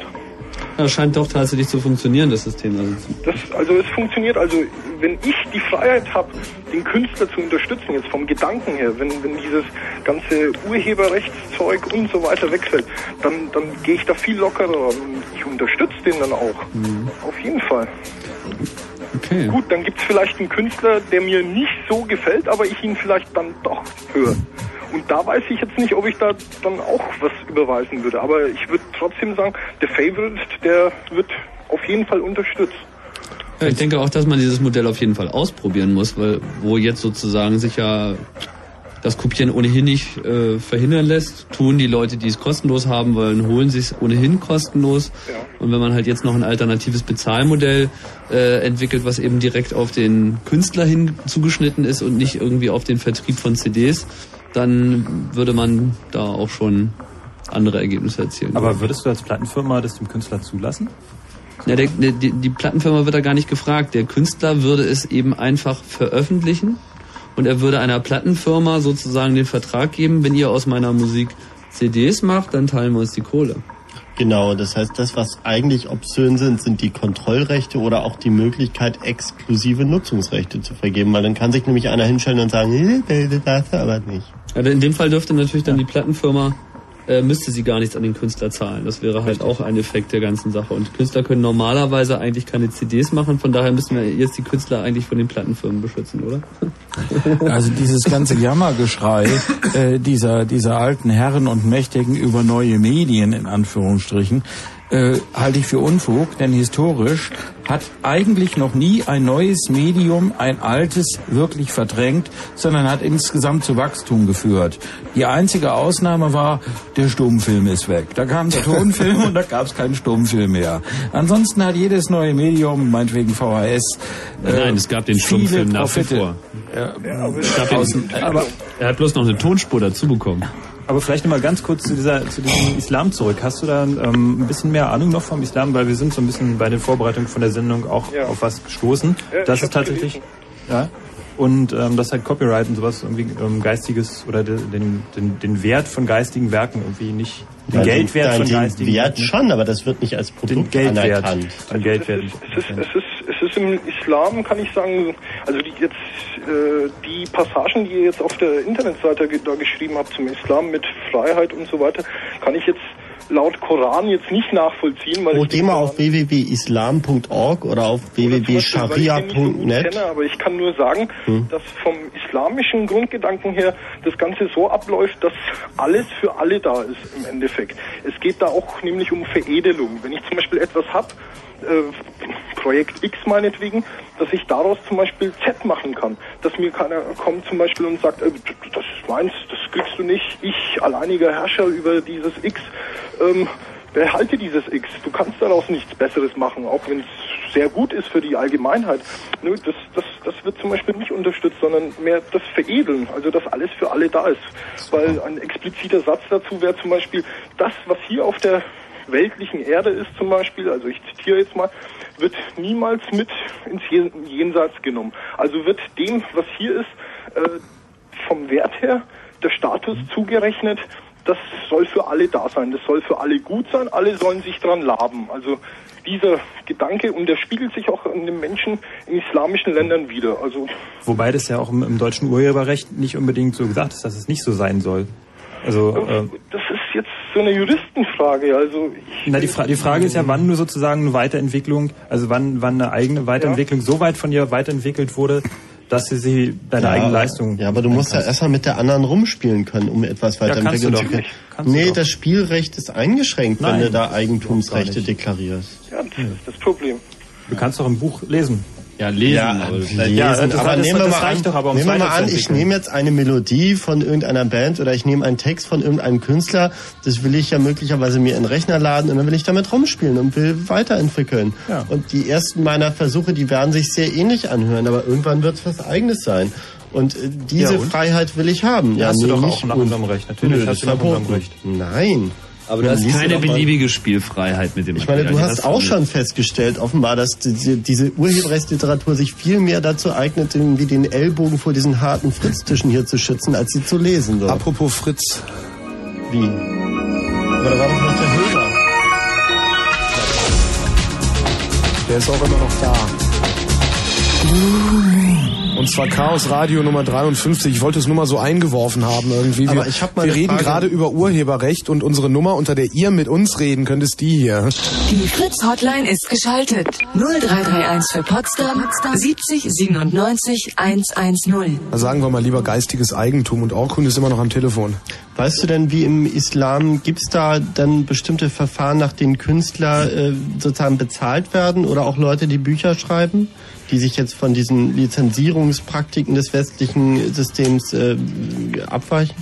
Also die, ich kenne nicht alle Methoden, ich bin kein Islamist etc., aber Hm. die Methodik, die ich kenne, die da äh, zum Beispiel praktiziert wird, ist zum Beispiel, wenn jemand ein Werk herausbringt, sei es zum Beispiel Literatur oder Musik etc. etc. oder ein Programm, türkische Programmierer soll es ja auch geben. Naja, egal. Auf jeden Fall, dass zum Beispiel, wenn äh, dieses Werk zum Beispiel gut ist und von der Masse als gut befunden wird, dann äh, ist ja logisch, das spricht sich herum etc. Und äh, eine bestimmte Wertschätzung die des, des Erschaffers, des Schöpfers dieses Werkes wird dann äh, ganz einfach entsteht dann und durch dieses Entstehen ist es dann so, dass, dass entweder zum Beispiel eine Spenden äh, Sozialromantik. Methodik zum Beispiel eingerichtet wird oder dann einfach die Folgewerke von diesenjenigen dann auch äh, gekauft werden oder gefinanziert werden. Zum Beispiel in der Türkei gibt es keine, keine, keine Kirchensteuer. da, da wird alles von privater Hand finanziert. Ja, Das ist ja eigentlich in, in den meisten Ländern sowieso der Fall. Zum Beispiel, zum Beispiel, also es, es, es muss da immer eine Wertschätzung sein. Das heißt, wenn jemand für gut befunden wird, dann wird er auch unterstützt. Der hat dann auch seine Abnehmer. Das ist ganz einfach, pff, jetzt, ich will nicht sagen amerikanisches Modell, aber irgendwie orientalische und wie ist das- Marktwirtschaft. äh, Gibt es denn in der Türkei, wird da kein Napster verwendet? Bitte? Wird in der Türkei kein Napster verwendet? Kein Napster. Ich, ich schätze mal, die Türken, äh, also wenn ich es nicht anders wüsste, würde ich sagen, die Türken haben Nap- Napster erfunden. Aber Führt denn das eigentlich auch zu solchen äh, Sachen, dass wenn jetzt ein türkischer Musiker Musik veröffentlicht, Ja. Dass die nicht exklusiv nur von einem veröffentlicht werden äh, darf, sondern irgendwie, dass jeder jetzt irgendwie anfangen kann, diesen Künstler auf CDs zu pressen? dieses Vertragsmodell bei Musik läuft in der Türkei schon. Also es gibt jemanden, der bringt es raus, etc. Aber da wird keiner öffentlich an den Pranger gestellt. Äh, du hast kopiert. Du hast Musik. Du hast aufgeführt. Das wird nicht gemacht. Die vertreiben es, die, die kalkulieren ganz einfach gut. Es gibt so und so viel DAOs, beziehungsweise ich will jetzt nicht DAOs sagen, es gibt so und so viel äh, Konsumenten auf der Ebene, die ganz brav in ihr Geschäft gehen und so weiter. Die kalkulieren eben auf dieser Ebene. Die gehen nicht gleich davon aus, gut, wir haben so und so viele Millionen Jugendliche und davon werden so und so viel kaufen. Ne? Also da gibt's auch, aber mit der Zeit verfällt das ganz einfach da unten. Da, da, da, das, das, das verfällt, das wird dann Allgemeingut, das, das, das fließt dann einfach in die Allgemeinheit hinein. Da schert sich nach, was weiß ich, paar Jahren keiner mehr drum und meckert, ähm, Moment, hallo, Urheberrecht und hier. Der, der, der würde allein, allein in der Ecke stehen. Da würde sich keiner um den kümmern. Mhm. Ja, wir, wir fordern die Islamisierung der westlichen Welt, würde ich sagen, oder? Nein, Moment, aber nochmal diese, diese Also, was das Plattenfirma. Moment mal, diese, diese Plattenfirma noch. Sie, sie, äh, äh, warum macht eine Plattenfirma das? Sie möchte daran Geld verdienen irgendwoher. Die will Kohle kassieren. Und wenn eine andere Plattenfirma das rausbringen würde? Dasselbe? Vorher- die vorher nimmt einfach die CD und stellt einfach dieselben CDs auch her. Ja, Was wäre dann? Dann, ist, dann gibt's eben in der Türkei, also sind wir jetzt in der Türkei oder? Ja, Ja, wir ja, fragen ja. dich so ein bisschen in Bezug auf. Auch deine Meinung ist gefragt. Also Meine es Meinung? muss, muss jetzt nicht nur die Türkei sein, was du darüber weißt. Also ich meine, wie wird sowas, wie wird sowas denn geklärt? Vor Gericht oder? kopieren, dann das Modell bevorzugen, dass ganz einfach die zweite Plattenfirma äh, zu dem Künstler gehen muss, ganz einfach und mit dem sprechen muss und dass eben keine Exklusivverträge abgeschlossen werden. So nach dem Motto, gut, du findest das gut, du machst einen Hit draus, liebe Plattenfirma, geh, mach. Dann kommt die nächste, hey du, wir wollen hier auch unser Kü unseren Kuchen abhaben, dann sollen die den Künstler fragen und diese Mhm. Exklusivvertragsschiene ist Das würde aber schon so etwas wie ein Urheberrecht, sozusagen das Recht des Urhebers an seinem Werk ja, ja, aber voraussetzen. erst wenn der Künstler dann auch äh, diese, diese Wertschätzung auf dem Markt hat, das ist Dilemma. Jetzt bin ich total aus dem Ja, ja, ich meine, wir, wir, wir denken da auch immer wieder im Kreis, weil es halt immer ziemlich schwierig ist, gegen Gut, den Status quo anzudenken. Das ist richtig, aber das wäre eine sinnvolle sein. Modifikation, wenn wir sagen, okay, es ist halt für Musiker äh, zum Beispiel oder für, na, für bei Filmen ist es schon wieder ein bisschen schwieriger, aber bei Musikern, die dürfen einfach per Gesetz keine exklusiv, also keine ausschließlich Nutzungsrechte erteilen, sondern die müssen halt immer Ja noch gut, aber vor allem wird ja erstmal festgestellt, dass er in der Lage ist, Nutzungsrechte zu erteilen und sonst niemand. So, das ist ja Naja, ich, dann auch ähnlich. das ist so ein Dilemma. Also es kommt immer auf, auf, auf den Künstler drauf an. Es gibt dann natürlich die, diejenigen, die vielleicht mal Kunst gemacht haben und dann nur noch die Dollarscheine sehen und die Kasse klingeln hören, die dann wirklich nur noch auf dieser Schiene laufen. Aber die halten sich dann zum Beispiel auf dem Markt nicht sehr lange. Da, da, da geht es eigentlich um den ehrlichen Künstler. Wenn, wenn da jetzt der Künstler ist, der wirklich äh, hinter seiner Kunst bleibt und wirklich auch jetzt von dem ganzen Leben will etc., aber jetzt meinetwegen nicht 15 Ferraris irgendwo in der Garage, eine Yacht, äh, wo er mit Khashoggi zum Beispiel durch die Gegend fährt und dann noch kurz bei Harolds reinschaut. Äh, sowas, sowas, die Künstler, die nicht auf dieser Schiene sozusagen äh, leben, weil das, das ist ja dann ein Lebensstil. Die Künstler, wo es dann heißt, mein Lebensstil ist meine Kunst, die, die äh, bekommen dann Das heißt also, der, die, die Bevölkerung, die Käufer entscheiden, wie reich ein Künstler werden darf. Äh, so sollte es eigentlich sein. So ist es in der Türkei. Und ich weiß nicht, hier ist das mehr, äh, die Industrie entscheidet. Die, die, die Geld, ge, die Geldmagnate und Mammon und all das, das entscheidet, wer erfolgreich wird. Weil sonst würden wir nicht so viel Schund im Radio hören. Ganz einfach. Da, da würde Schund nicht fünf Wochen lang, sechs Wochen lang, monatelang im Radio sein, sondern da würde Schund... Gut, aber stell dir vor, die Leute kaufen es doch. Ich meine, die Charts Kennen ja nicht nichts anderes. Oh, dann gibt's... Oh ja, ja. Dann, ja, dann gibt's woanders ein Problem. Mhm. Ja gut, das Problem des Mainstreams werden wir ja sicherlich nicht lösen können, so den wird's immer geben und das Aber irgendwie. vielleicht kaufen die Leute den Schund ja auch nur, weil sie manipuliert werden durch die Medien. Wenn man jetzt... Ja gut, Ja, ich meine, es geht ja, es geht ja auch. anderes. Orko, ich sag schon mal Tschüss. Ja, Okay, aber ciao. Danke. War, war sehr ergiebig. Ähm, man ist, das, was ich hier sehr interessant fand, war diese, dieses Modell des gesamten Kulturguts und das etwas, was eben breite Wertschätzung erfährt, äh, eben dann auch allen gehört. Und dann könnte man den Faden auch weiterspinnen. Warum sollte eben etwas, was so sehr allen gehört, dann auch nicht allen dazu dienen können, damit Geld zu machen? Das wäre ja eine hervorragende Verwendung für allgemeines Kulturgut, dass es auch allgemeine äh, Lebensfinanzierung erlaubt und eben nicht nur einzelnen lizenzierten Gruppen oder Firmen erlaubt, daraus Geld zu machen. Das Problem ist, warum, warum sollte das nicht so sein, Roland? Ja, du, ich wollte eigentlich noch auf was anderes hinweisen, und zwar auf die Praxis. Es läuft ja gerade ein Experiment im Netz äh, mit so freiem Hergeben von äh, zum Beispiel einer Story. Stephen King macht Stephen ja mhm. diesen äh, mehrteiligen, ja, Roman möchte ich nicht sagen, eben eine Story. Die kann man sich frei runterladen, unverschlüsselt. Man kann oder sollte aber auch dafür bezahlen. Genau, 75 Prozent äh, aller Downloads möchte er gerne bezahlt wissen. Genau. Ich weiß gar nicht, was genau der Betrag ist, den er einfordert. Glaub, Ist ein Dollar, fest? oder? Ein Dollar pro Episode. Dollar. Das Ganze soll mal so 10, 11 Episoden haben. Er schreibt aber nur weiter, wenn die Rate, also so 75 Prozent durchgehalten wird. Allerdings kann er nur nachvollziehen, was von seiner Seite runtergeht. Da es unverschlüsselt ist und nicht an mich gebunden, kann ich das natürlich auch weitergeben. Das hat er ja dann nicht mehr im Griff. Mhm. Nur ich denke mal, solange er seine Kosten decken kann, dabei einen Gewinn macht, ist es ein ganz nettes Modell. Bisher hat er, glaube ich, 120.000 Dollar eingenommen und auch so viel an Kosten bisher gehabt. Ich weiß zwar nicht, wie man da so viel Kosten haben kann. Also er hat es beschrieben in so einer kleinen FAQ auf der Seite. Er hat Anzeigen geschaltet und sowas. Ja, aber soweit äh, sind die Kosten mal, denke ich, fast gedeckt. Aber er schreibt ja jetzt noch zehn Teile. Mhm.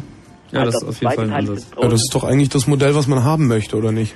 In gewisser Weise. Nur hier ist eine kleine Sache dabei, die nicht so schön ist. Angenommen, bei der dritten Episode sinkt äh, die Kaufrate auf, auf 50 Prozent, dann hört er auf. Ja, oder du überweist 10 Dollar. Dann werden wir sehen, wie viel es dir wert da ist. tatsächlich Anfragen, haben manche gesagt, Mensch, ich möchte es gerne weiterlesen, wie kann ich dir mehr überweisen? Also es ist so geschalten irgendwie mit Amazon, man kann genau einen Dollar überweisen, da kommt so eine Seite. Dann sagt er, klick einfach mehrmals drauf.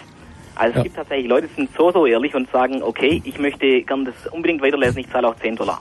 Na, vor allem, also ich denke, der, der Stephen King ist eigentlich nur ein schlechtes Beispiel, weil erstens schreibt er doch fast immer dasselbe und zweitens ist er ja nun schon sehr bekannt. Und gerade bei unbekannteren, kleineren Künstlern wird es vielleicht deutlich weniger Leute geben, die das lesen wollen, die aber auf der anderen Seite deutlich mehr bereit sind, dafür auszugeben. Sicherlich. Und äh, ich muss mal dazu sagen, ich selber habe äh, die ersten beiden Episoden runtergeladen und habe sie sogar bezahlt. Denn ich möchte eigentlich, dass das Ganze ein Erfolg wird. Ist das spannend? Äh, pf, ja, eigentlich schon. Obwohl ich sage ehrlich, ich habe noch nie von Stephen King was gelesen. Das ist also mein erstes Ding, was ich da lese. Ich bin eigentlich nicht so der, der so Horror- Horrorgeschichten liest oder so. Also ich bin eher da auch äh, in der technischen Welt zu Hause. Du bist gerade politisch motiviert sozusagen. Aber findest du, findest, du- Ja, findest, genau. findest, du, denn, findest äh, du ich einen denke, Dollar? Wenn es Erfolg hat und äh, es machen mehrere so, dann kann ich eben auch mal hergehen und mir das äh, umsonst runterladen, weil ich es vielleicht gerade nicht bezahlen kann. Warum auch immer. Und Findest du nicht einen Dollar pro Kapitel ein bisschen viel? Finde ich auch. Vor allem, weil das Ding ja 10 Kapitel hat, kostet dann um die 20 Mark, das ganze Ding. Das und ist so das ja Zehnfache von dem, was er normalerweise für ein Buch kriegt. Genau. Also für ihn ist es viel, oder? Meint ihr? Ja. Ja, für ihn ist das- ist das richtig viel, ja. Ja, richtig viel. Vor allem, äh, also ein Taschenbuch kostet 17 Mark, also schon dick. und Taschenbuch kannst du mit in die Badewanne nehmen. Ja, gut, also ich, ich habe so einen kleinen ähm, ja, Pocket-PC und den kannst du ja auch mitnehmen, wenn den Aquapack drum. Ey, hast du auch eine wasserdichte Tastatur? Das war bisher nämlich immer mein Problem. Die versiffen immer so schnell. nee, nee, also das ist ja ein Touch, äh, Touchscreen. Also. Achso, okay. Das Es gibt aber wirklich diese, diese Packs. Die sind bis zu einem Meter wasserdicht, so tief ist die Wanne nicht. Aha. Dann kann man da noch mit arbeiten? Äh, ja, kann man tatsächlich. Das ist ja cool. Ja. Gibt's das Aber auch gut, für das ist natürlich Laptops? echt was Geekiges. Ich sag mal, das macht nicht jeder unbedingt. Nein. Nun gut, Nicht wirklich, nee, das- eure Thematik ist natürlich hochinteressant. Also ich selber habe da auch ein bisschen damit zu kämpfen. Also ich entwickle Software, aber eben Software nicht äh, für die breite Masse, sondern eben äh, einzelne Programme für einzelne Firmen und das ganz spezifisch. Ich kriege also nur die Zeit bezahlt. Das heißt also, ich kann das Ding nicht mehrfach verkaufen. Wenn Microsoft was entwickelt, dann können sie es ja millionenfach verkaufen. Oder wenn jemand eben Haben dafür auch einen geringfügig höheren Aufwand wahrscheinlich. Natürlich, aber der kommt ja ums tausendfache höher rein. Wie kann man sich Milliarden Gewinne erklären? Mhm. Das muss man ja mal überlegen. Also ich finde, es sollte irgendwie Grenzen geben oder auch. Künstler, äh, die Musik machen. Die haben ja exorbitant hohe Gewinne. Mit Und irgendwelchen- stellst du, Entschuldigung, wie, äh, wie heißt du nochmal? Entschuldigung. Roland. Ähm, Roland, ähm, stellst du deine Software spricht mit dir gerade übrigens Frank, Roland. Nein, das ist Was? Was? Hä? Tim. Oh, Nein. Entschuldigung, ich habe dich gar nicht reden sehen. Hallo. Hallo, ich bin Tim, ich rede jetzt. Entschuldigung. Entschuldigung, wir sind ja alle so ein bisschen namenlos, wie auch immer. Was mich interessiert ist, ob du auch schon mal daran gedacht hast, deine Software äh, frei ins Netz zu stellen. Oder tust du das vielleicht schon? Tue ich eigentlich nicht, weil niemand was damit anfangen könnte im Prinzip, aber es wäre möglich. Also ich äh, vermarkte es der Basis, die bezahlen mir die Zeit und die Firmen bekommen auch die Software am Quellcode. Das heißt, wenn ich mal nicht mehr bin, können die die durchaus erweitern lassen. Ja. Also sie haben auch alle Rechte sozusagen daran. Äh, nicht direkt. Ich sag zu denen, die dürfen es nicht weiterverkaufen und das Urheberrecht bleibt bei mir. Also ich könnte es theoretisch ins Netz stellen. ja. Nur, äh, die geben mir den Auftrag nur deshalb, weil es eben so speziell ist. Die haben irgendwas, das, das sind meistens kleine Sachen, die haben irgendein Geschäftsmodell, das möchten die gerne abgebildet haben. Die möchten es nicht umgekehrt, die möchten nicht so eine Software kaufen und den Betrieb anpassen, sondern eben der andere Weg. Klar. Und ähm, ja, meinst du, du würdest das vielleicht auch tun wollen? Siehst du da für dich irgendwelche Chancen, die Software ins Netz zu stellen? Äh, ja, in gewisser Weise schon und ich bin eigentlich auch jetzt äh, eher so dran, äh, oftmals denke ich, es ist ein bisschen schade, dass ich das gar nicht machen kann, weil es eben solche Sachen sind, ja, mh, die fast niemand gebrauchen kann. Es ist wirklich sehr Du spezifisch. kannst ja trotzdem ins Netz stellen. Äh, klar, im Prinzip gerne, wäre ich bereit. Also auch, ähm, es ist eben so, ich muss davon leben. Ich denke auch an Modelle, dass ich eben Software entwickle, die mehr Leute brauchen können, also gerade für die PDAs und was es da gibt. Die würde ich gerne ins Netz stellen, also auch im Quellcode. Nur, jetzt ist eben das Problem, da reden wir ja die ganze Zeit drum rum. Wie kriege ich dann dafür das Geld, dass ich wenigstens leben kann? Ja gut, aber so funktioniert Open Source doch auch. Da entwickeln Leute was weiß ich, irgendwelche betriebssystembedingten Mailer oder oder äh, Ja, Webprogramme oder weil sie Moment, Moment, was auch haben. immer, weil sie damit Spaß haben, aber die Leute werden ja dadurch auch bekannt. Und dann kommen eben viele Firmen, die Spezialanpassungen brauchen für eben ihren Betrieb und so weiter und so fort. Und da exakt wird das Geld verdient für eben, dass du tatsächlich deine Zeit zur Verfügung Genau, ja. Und an der Stelle, äh, glaube ich, wäre es sozusagen eine gute Idee im Sinne von Werbung für dich, wenn du deinen Kram ins Netz stellen würdest. Oder wenn man sich eben tatsächlich an öffentlichen Projekten beteiligt, um eben dadurch klarzumachen, hey, ich kann was und äh, bla bla bla. Ich meine, so läuft's ja auch. Dass die Amsel ist ja auch deswegen gefragt, weil wir alle wissen, dass sie gut singen kann, weil sie das einfach im Innenhof umsonst tut. Ja, so sieht's doch aus. Und wenn ich, wenn ich mir die Amsel mal mieten könnte, wenn ich gerade Bock auf Amselgesang hätte, dann würde ich ihr auch Futter dafür geben. So. Du sollst das A-Wort nicht sagen. Wir hätten nicht so viel Amselsfelder trinken sollen. Amselsfelder. Ey, ich zitiere, zitiere hier sowieso gleich sophistische Literatur. Gott. Ihr habt eh keine Chance mehr. Oh Gott. ja. Okay, man muss, man muss eben sagen, ähm, das mit dem Futter geben, es muss eben dann auch gewährleistet sein, dass einem jemand Futter gibt, aber ihr habt da schon recht, wenn man entsprechend durch die Open Source Szene bekannt wird, dann kriegt man auch entsprechend äh, Angebote, dort was für Geld zu tun. Oder schaut euch die Red Hat Programmierer an da. Die kriegen ja auch von Red Hat Geld.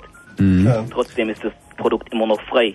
Ich habe ich hab noch mal eine Frage. Äh, ich weiß ja nicht genau, wie speziell jetzt die Software ist, die du da entwickelst. Also würdest du meinen, dass sie unter Umständen sogar besondere Techniken enthält, die dir jetzt sozusagen durch das Veröffentlichen so entwischen können, dass dann auch andere Leute sich diese Techniken äh, äh, aneignen und deinen Platz auf dem Markt wegnehmen?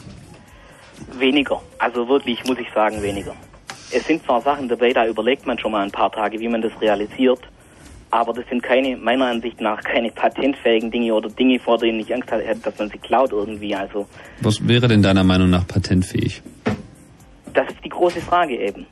Also, naja, ich meine, was machst du? Bindest du, verbindest wahrscheinlich irgendwie verschiedene ja Subsysteme. die Datenbank mit irgendwelchen Masken. Genau. So, und angenommen, dir fällt da jetzt irgendwie eine super coole Methode ein, wie irgendwie dieser Replikationsabgleich stattfinden können mit einem integrierten Transaktionsmodell, was vielleicht auch noch fehlertolerant ist. So, ist ja durchaus vorstellbar, nicht ja, selten genau. auch mal gefragt so. Und jetzt stellst du halt dein Source ins Netz und sagst, aber ja, aber diese Methode, die gehört äh, mir, die habe ich jetzt irgendwie entwickelt und wenn ihr die benutzen wollt, dann müsst ihr mir Lizenzkohle abdrücken.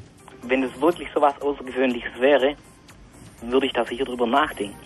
Mhm. Aber dann Das würde ich auch wiederum denken, Mensch, es gibt so viele Leute, die haben irgendwelche Algorithmen, ganz tolle Sachen frei ins Netz gestellt. Warum soll ich da nicht auch mal meinen Teil beitragen? Also wenn mir wirklich mal der Geistesblitz kommen würde. Das Mhm. ist ja oft mal so, denke ich. man kann es nicht erzwingen, dass man was Tolles erfindet, sondern da gehört auch irgendwie die Inspiration des Moments dazu, Mhm. denke ich mal. Mhm. Und findest du es dann in Ordnung, dass andere Firmen das tun?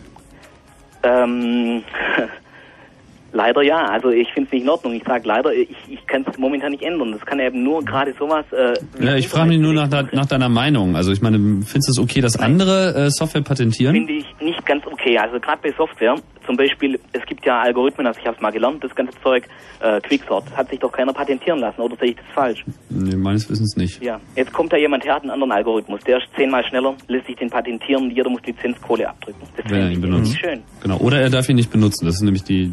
Ja, das ist das. Schlimmste, genau.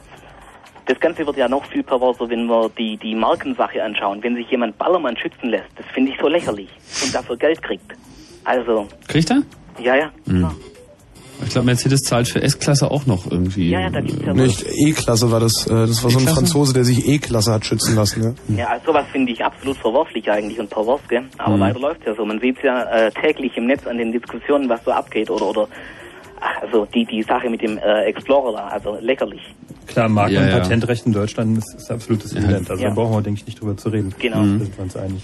Geht aber eigentlich alles auf die gleiche Idee zurück, nämlich irgendwie, äh, dass Leute behaupten, das wäre halt ihre Idee gewesen, obwohl sie die halt bestenfalls G erfunden, aber niemals R erfunden Ja, haben. genau. Hm. Nur, man muss eben jetzt eins sagen, wir haben jetzt die äh, einmalige Chance, sag ich mal, durch das Netz und sowas, ähm, die Dinge eben frei weiterzugeben. Das kann einem keiner verbieten, auch wenn man es noch so schützt.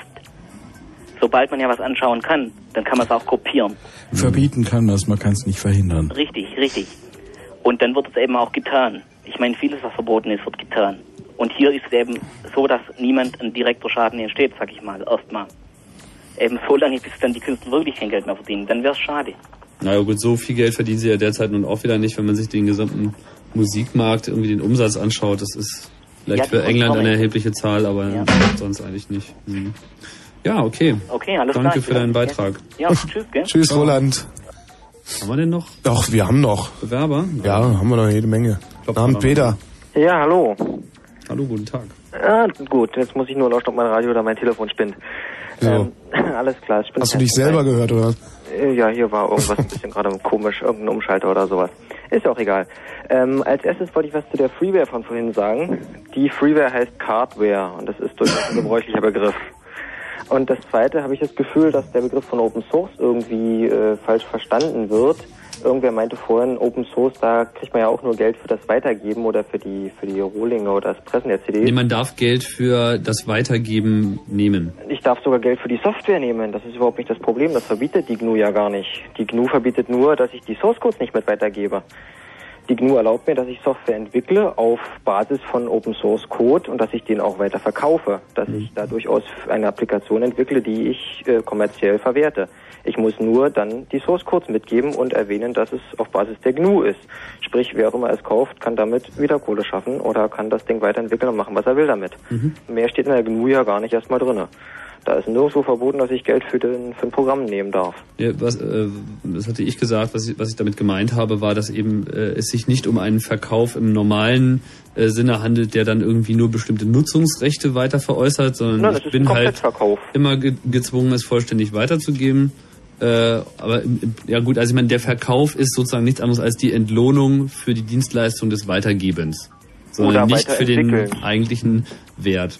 Naja, oder weiterentwickeln des Werkes. Ich kann ja die, äh, dem Werk eine Wertsteigerung zukommen lassen, indem ich es weiterentwickle, in eine neue Version bringe. Ja, aber dafür wirst du ja nicht bezahlt. Dafür kann ich mich bezahlen lassen. Ich muss nicht. Ach so, für, für, für Dritte, wenn die das explizit wollen, natürlich. Ja, ich kann also das benutzen und kann es dann dem Markt zur Verfügung stellen. Okay, da sprechen wir auch die gleiche Sprache. Das sind alles die, die, die. Frage ist halt, ob du, ob du dazu gezwungen wirst, das so zu machen oder ob du das so machen musst. Nein, ich, ich muss es nicht so machen. Ich muss es ja prinzipiell nirgendwo machen. Ich muss nichts verkaufen. Wobei ich da dann wieder zu meinem Problem komme, ähm, geistiges Eigentum, denke ich, ist durchaus schon möglich, solange wie ich es für mich behalte. Wenn ich es weitergebe, ist es nicht mehr mein Eigentum. Wenn ich irgendeine Sache weggebe, ist sie nicht mein Eigentum. Und Geist kann ich nicht verleihen, also muss ich ihn dauerhaft weggeben oder teilen, also replizieren. Auch dann habe ich nicht mehr das Eigentum an allem. Das ist das Erste, was ich schon mal denke. Das heißt, solange wie ich die Idee für mich behalte, ist sie auch schützenswert. Ich schütze sie, indem ich sie nicht weitergebe. Und da Moment, Moment, Ideen sind aber auch nicht schutzfähig. Also da, das ist ich ja auch klar. Darüber, ich schütze sie für mich selber. Ich kann sie nicht vor Dritten schützen. Wenn ich sie einem Dritten mitteile, ist sie nicht mehr geschützt.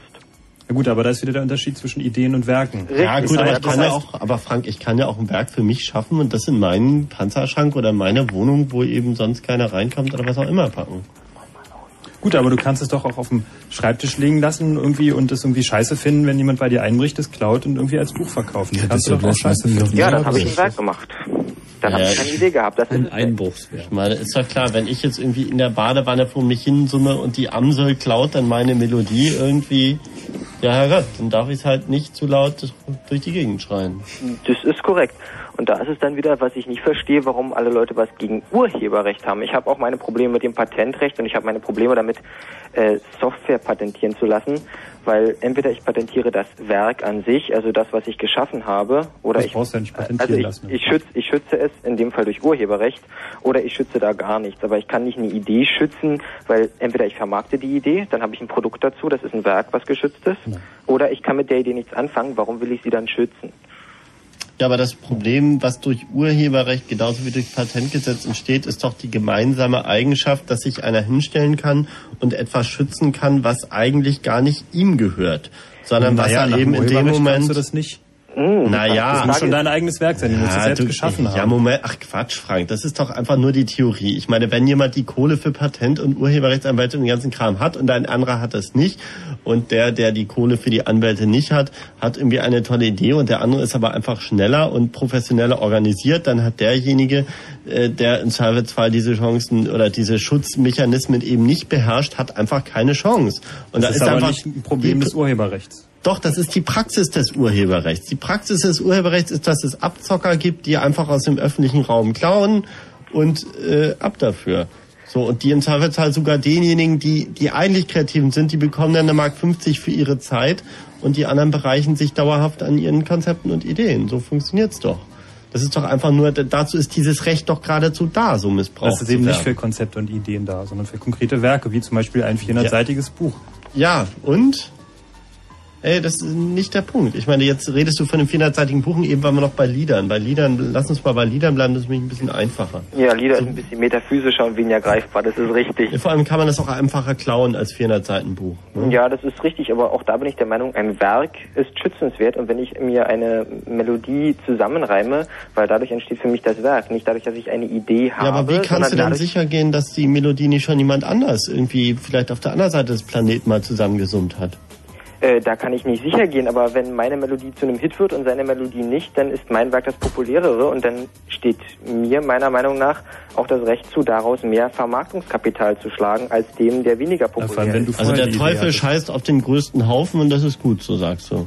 Äh, was heißt, das ist gut so? Ähm, ihr redet immer von öffentlich. Öffentlich ist nur da, wo Masse ist. Und äh, warum soll dann die Nee. Masse nicht bestimmen, was, Nein. äh, Mit Masse hat das doch überhaupt nichts zu tun. was wertfähig ist? Öffentlich ist ja öffentlich ist ja nicht, wenn zwei Leute äh, einer Meinung sind, sondern öffentlich ist, wenn es dann 100 oder 1000 werden. Ansonsten ist es immer noch privat oder begrenzt, abgegrenzt. Und die zwei Leute können sich untereinander einigen. Und die 1000 Leute Nein, müssen sich dann wenn nicht auch einig sein, dass sie den Wert äh, begleichen wollen dieses Werkes. Aber guck doch mal, wenn ich eine Musik mache, ein Lied stelle und das packe ich ins Internet, in irgendeinen in irgendeine Newsgroup, wie auch immer. Da kann jetzt zwar theoretisch fünf Millionen Leute darauf zugreifen, aber das sind nun mal gerade keine fünf Millionen Leute, das machen nur drei. Und einer von den drei geht danach aber los, weil der hat eine Werbeagentur, ein Musiklabel und was nicht alles an der Hand und macht daraus irgendwie, kommt damit auf MTV, weil er den Moderator kennt und dann sagt er, cool, das ist meins. Dann hat So. er es nach mir, dann hat er es von mir. Ja, aber das Dann muss hat ich ja es alles erstmal beweisen und dann muss ich irgendwie mir einen Anwalt suchen und dann bin ich in so einer total bescheuerten Diskussion, wo ich nie hin wollte, weil ich wollte eigentlich, dass das einfach nur im öffentlichen Raum steht. Ich wollte weder Ja, äh, äh, erkläre ich explizit, äh, dass dieses Werk im öffentlichen Raum steht. Dafür gibt's ja sowas wie die GNU und die GPL. ja, aber da gibt's die GNU GPL auch schon für Musik. Das ist die Gibt's noch nicht für Kernfrage. Musik, aber dann wäre es doch eigentlich interessant, nicht zu sagen, wir scheißen auf Urheberrecht, sondern wir machen sowas wie GNU für Musik. Das ist doch dann ein viel Aber ich meine, es hindert Ansatz. dich doch niemand daran, dein, dein Werk der Musik einfach freizugeben für alle und jedem unbeschränkte Nutzung Doch, es hindert mich die Möglichkeit, dass ein Idiot kommen könnte und es als sein Eigentum deklarieren könnte. Das hindert mich daran. Richtig, und wenn ich die GPL für Musik schaffe, dann kann mich daran keiner mehr hindern. Doch, natürlich, weil wenn der andere sagt, da habe ich aber jetzt schon zwei Wochen vorher was draus gemacht und das ist meine Idee, dann kannst du das auch nicht unter GPL stellen. Wenn er es von mir hat, ja, darum muss ich als erstes vorm Freistellen die GPL für Musik da reinbauen. Ja, und ich muss Anders machen Softwareprogrammierer ja auch nicht. Die können ja auch nicht sagen, ich gebe es frei und 14 Tage später fällt ihnen ein, ach, mache ich unter GPL. Und wenn dann jemand kommt, sagen, ach, aber ich wollte doch schon von Anfang an GPL, geht ja auch nicht. Also irgendwo muss ich immer anfangen. Ähm, und dann muss ich eben als Urheber dafür sorgen, dass mein Werk unter der entsprechenden Lizenz steht und wenn es eine GPL für Musik ist. Da bin ich als Urheber halt in der Pflicht dafür zu sorgen, dass es von vornherein bekannt ist, wie dieses Werk zu verstehen ist. Ich muss ganz ehrlich sagen, ich habe auch was gegen MP3-Kopiererei en masse, was mich nicht daran hindert, dass ich zum Beispiel bestimmte Sachen erstmal per MP3 haben möchte, weil ich sie einfach auf Arbeit zu Hause oder sonst wo hören kann, am Rechner, wenn mir gerade danach ist, dieses eine Stück zu hören. Nichtsdestotrotz gehe ich in den Laden und kaufe mir die CD. Oder bestelle sie mir über Amazon oder sonst irgendwo. Auch wenn sie mich mit ihrer One-Click-Bestellung mal kreuzweise können. Peter, wir müssen Nachrichten machen. Ihr müsst Nachrichten machen. Danke für deinen Anruf. Bitte, bitte. Okay, tschüss. dann, tschüss. So, Nachrichten. Da muss ich ganz Knöpfe, so nämlich äh, 0 Uhr 32. Fritz, Kurzinfo. Das Wetter erstmal. Nachts um 10 Grad, tags wechselhaft mit Schauern bei maximal 24 Grad. Die Meldungen mit Gerald Kötter-Heinrich. Ach, immer das falsche Mikrofon. Es tut mir leid, Gerald. Also mir macht das nichts aus. Dafür höre ich mich jetzt recht räumlich an. Los geht's. Werner Wallert und fünf andere freigelassene Geiseln sollen heute in Libyen eintreffen. Dort werden sie mit Staatschef Gaddafi sprechen. Libyen hatte vermittelt und Millionensummen als Lösegeld gezahlt. Wallert wird nach Planungen des Auswärtigen Amtes noch am gleichen Tag in Deutschland zurückerwartet. Die Vorwürfe gegen Brandenburger Polizisten beschäftigen den Innenausschuss des Landtages. Vorsitzender Schulze kündigte an, er wolle so schnell als möglich eine Sondersitzung einberufen. Nach ausländerfeindlichen Angriffen in Teltow und Rathenow hatten die Opfer Polizeibeamten vorgeworfen, nicht ausreichend eingeschritten zu sein. Nach dem Brand im Moskauer Fernsehturm hat Präsident Putin die Misswirtschaft in Russland kritisiert. Das Unglück zeige die riesigen Probleme auch der Wirtschaft auf. Das Feuer forderte vier Tote. Sie wurden in einem abgestürzten Fahrstuhl gefunden. Ab November nächsten Jahres gibt es an deutschen Tankstellen nur noch schwefelarmes Benzin. Der Verband der Mineralölwirtschaft rechnet mit steigenden Benzinpreisen, weil die Herstellung von umweltfreundlicheren Treibstoffen teurer ist. Fritz präsentiert das bislang schlechteste Fußballteam Berlins. Sie waren in der letzten Saison letzter in der untersten Liga. Aber jetzt geht's aufwärts mit Empor Hohenschönhausen. Denn Fritz wird Trikotsponsor von Empor Hohenschönhausen mit freundlicher Unterstützung von Adidas. Los geht's am Mittwoch, dem 30. August auf dem Dach des Casino. Torwand schießen über den Dächern Berlins. Denn Empor Hohenschönhausen will hoch hinaus. Aber nicht dorthin gehen, denn es darf keiner weiter rauf, aber man kann es sich am Radio anhören und das heißt Fritz.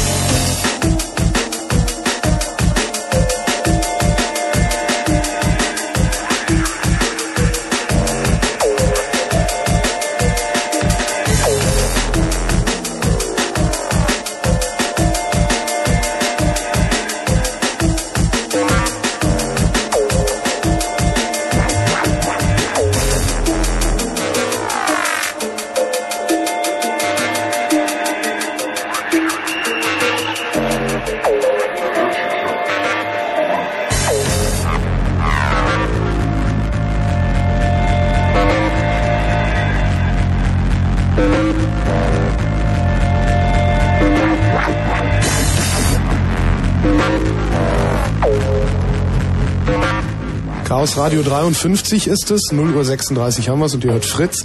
Äh, geistiges Eigentum ist das Thema heute Abend. Äh, wie denn der Umgang mit geistigem Eigentum am äh, angemessensten wäre, vielleicht im Studio vom CCC der Frank, der Wow, der Tim und der Andi und am Mikrofon hier jetzt gerade redend der Holger. Ähm, Ihr könnt mit uns sprechen, weil dazu ist diese Sendung unter anderem auch da. Also nicht nur, dass wir mit euch, sondern ihr auch mit uns sprecht. Äh, geistiges Eigentum und der Umgang damit, hier ist unsere Nummer. Die Fritz Hotline ist geschaltet. 0331 für Potsdam 70 97 110. Ja, und die gewählt hat und hoffentlich durchgehalten der Frank. Ja, hallo. Hallo, hallo. Ja, also ich muss sagen, ich ignoriere das Urheberrecht. Also betreffend jetzt auch Software für, ein- also für also Programme für den PC, da ignoriere ich das, weil ich nicht einsehe, diese teure, also dieses Geld, was da Microsoft verlangt, den noch in den Hals zu schieben. Also wenn ich mir jetzt überlege, ich habe gelesen in der Zeitung, dass Microsoft für dieses Millennium als Update 150 Mark haben will und ich mir sage, das ist eigentlich nur ein Patch für ein Programm, was nicht richtig läuft, dann äh, finde ich das eine Sauerei. Ja, also du bist sozusagen bekennender Raubkopierer. Ja, aber nur für den Eigenbedarf. Also nicht, dass ich da jetzt einen Handel draus mache, sondern ich benutze äh, Raubkopien für mich selber. Ja, wir mal wissen, was Tanja Nolte dazu sagt. Naja, ich meine, ich finde das durchaus nachvollziehbar. Ich meine, ich habe auch nichts gegen Gesetze, aber sie zu ignorieren ist ja auch nicht okay. Also ich sag mal so, also jetzt, ich bin also auch jemand, der spielt und da bin ich der Meinung, wenn ein Spiel vernünftig ist und korrekt, zum Beispiel wie Diablo 2, dann kauft man sich das.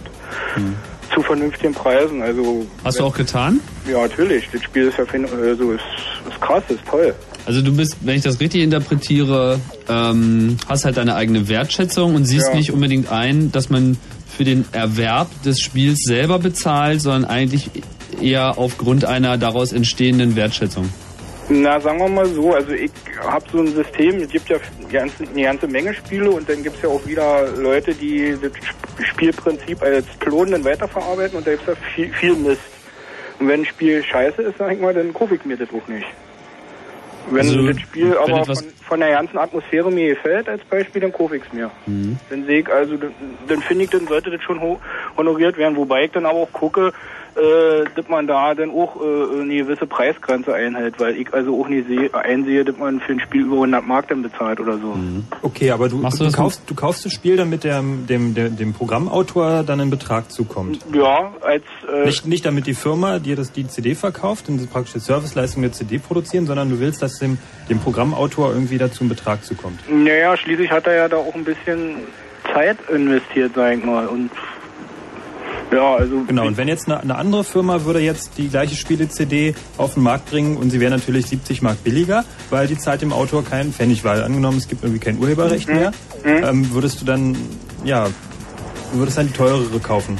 Naja, sagen wir mal so, also, ich, also ich Also- würde wahrscheinlich die billigere kaufen, aber ich bin der Meinung... Obwohl du weißt, dass der Ja, Urheber davon Frank, kein Geld kriegt. Frank, Moment, entschuldige mal warte mal, Ich will dazu noch eine Erklärung abgeben. Ich bin der Meinung, man müsste da so einen Modus finden, dass derjenige, der sich das Ding ausgedacht hat, also der Urheber, dass der da schon eine Mark abkriegen sollte. Also da müsste das irgendwie... Ja, also ich bin auch kein Freund von der GEMA, aber da müsste das halt irgendwie so eine Firma geben, die also dafür sorgt, dass also jetzt nicht die Firmen fett und reich werden, sondern die Leute, die sich das halt ausgedacht haben, die Programmierer oder wer auch immer. Ja, eben, aber die Frage ist, brauchen wir dazu ein Gesetz? Also, äh, weil im Moment ist es ja so, dass du, Entschuldigung, ich, sind wir mal hier gerade ja unter uns sozusagen, also Ja. so ganz legal ist das ja nicht, ne? Ja, das weiß und wenn man das jetzt alles nach dem Buchstaben des Gesetzes beurteilen würde, würde man sagen, das ist illegal und außerdem ist das sogar Selbstjustiz, was du machst. Ich finde das völlig okay, ich mache ja, das bloß übrigens ich habe ähnlich. mal eine Frage an euch. Also ich habe nämlich in der Zeitung gelesen, dass die GEMA auf PCs eine Gebühr verlangen will. Nun ist meine meine Logik, äh, dann ist ja eigentlich das Raubkopieren legal, wenn ich da sowieso nicht Jein. Das ist tatsächlich, das ist tatsächlich richtig. Weil ähm, du darfst dir ja, wenn du eine CD im Laden kaufst, kannst du dir davon irgendwie 10 CDs machen und die zum Beispiel in deinem Auto haben zum Hören, irgendwie äh, in deinem tragbaren CD-Player, irgendwie in der Küche, im Bad, im Klo, sonst irgendwo. Ja. Ähm, das ist ja kein Problem, das verbietet dir ja niemand. Nee. Genau, und weil deshalb, weil du auf, ähm, zumindest damals auf Kassetten und ähm, ich weiß nicht, wie das mit normalen Datenrohling ist, äh, sagen wir mal Musikrohlinge, Ja. zahlst du eben auch diese Urheberrechtsabgabe, wo dem Künstler dann auch wieder ein Betrag zukommt, als kleine Entschädigung dafür, dass du dir eben irgendwie zehn Kopien davon machst. Ja, aber die wollen doch jetzt auf dem richtigen. Äh, Ja, genau, deshalb, weil diese ganzen Rohlinge natürlich mehr in MP3 und auch damit auf die Festplatte verlagert werden. Also an sich ist es nur die logische Konsequenz von der technischen Fortentwicklung. Naja, okay, aber die wollen doch jetzt für jeden verkauften PC, eine, wie weiß ich, 70 Mark oder was da irgendwie verlangen. Ja, genau. Und egal, ob derjenige jetzt MPEG-3 oder Musik-CDs hört oder nicht, äh, äh, dann bezahlt er ja trotzdem die Gebühr. Richtig, und aber deswegen würdest du würde die ich- Gebühr bezahlen, wenn du sie nicht müsstest? Sondern du, du weißt, natürlich wirst Frank. du damit irgendwie Unmengen von MP3s kopieren, aber du musst diese Gebühren nicht bezahlen. Würdest du sie denn bezahlen? Glaubst du, dass die Mehrheit der Menschen diese Gebühr bezahlen würde? Na, ich sag mal so, in jedem Mensch steckt ja ein kleiner Schweinehund irgendwo. Und Genau. Denke ich mal, ja, würde nicht, würde keine große Summe zusammenkommen. Ja, aber das ist für mich gerade nicht der Punkt, weil nehmen wir mal an, es gäbe jetzt kein Gesetz. Das, was du jetzt im Moment machen würdest, wäre nicht illegal, aber du hättest immer noch, glaube ich, auch wenn es das nie gesetzlich gäbe, würdest du doch einsehen, dass jemand, der ein geiles Spiel programmiert, da auch eine Mark versehen soll, oder? Ja, natürlich. Ich meine, das hat doch überhaupt nichts mit Ja, Gesetzen hat zu aber auch tun. einen Hintergedanken, weil ich möchte ja irgendwann derjenige nochmal ein geiles Spiel Genau. Genau. macht. Und Also, das, geht, das geht aber nur, wenn dafür der Weg, der, der, der Fluss dieses Geldes gesichert ist, nämlich über den Spielevertrieb zum Programmierer. Nee, Moment, das ginge auch ohne Spielevertrieb-. Ja, Hallo, das ginge doch auch ohne Vertrieb. Ja, das ginge doch einfach. Meinung, also die Preise, das, also das ist ja meistens so, wenn man das jetzt mal so sich anguckt, wenn die Leute immer so viele Geld verlangen, dann werden, also dann steigt halt die Raubkopie. Die Anzahl der Raubkopien, weil viele Leute können sich das halt nicht kaufen, haben nicht genug Geld, weil Mhm, spielen klar. tun ja meistens Schüler, die haben halt nur Taschengeld. So, wenn die jetzt aber, sag mal, ein Spiel für 30 Mark oder 40 Mark verkaufen würden, dann würden, würden mehr Leute Spiele kaufen, dann würde auch wieder Geld in die Tasche kommen. Denn die Idee, die ist ja nur immer gemacht worden von dem Programmierer. Ohne Zweifel. Ne? Weil CDs ist genauso genau, wenn CDs nur 10 Mark kosten würden, dann würden sie viel mehr Leute kaufen. Ja, genauso sehe ich das also auch im über, äh, zu, äh, übertragenen Sinne jetzt, was hier Microsoft betrifft. Da, sag ich mal, sit- sitzen jetzt 100 Programmierer an ihrem Betriebssystem. So arbeiten da vielleicht ein Jahr, also wenn, oder auch noch nicht mal, wenn man sich die Fehler betrachtet in dem Betriebssystem. So und äh, äh, kriegen äh, und der verdient da Milliarden dran.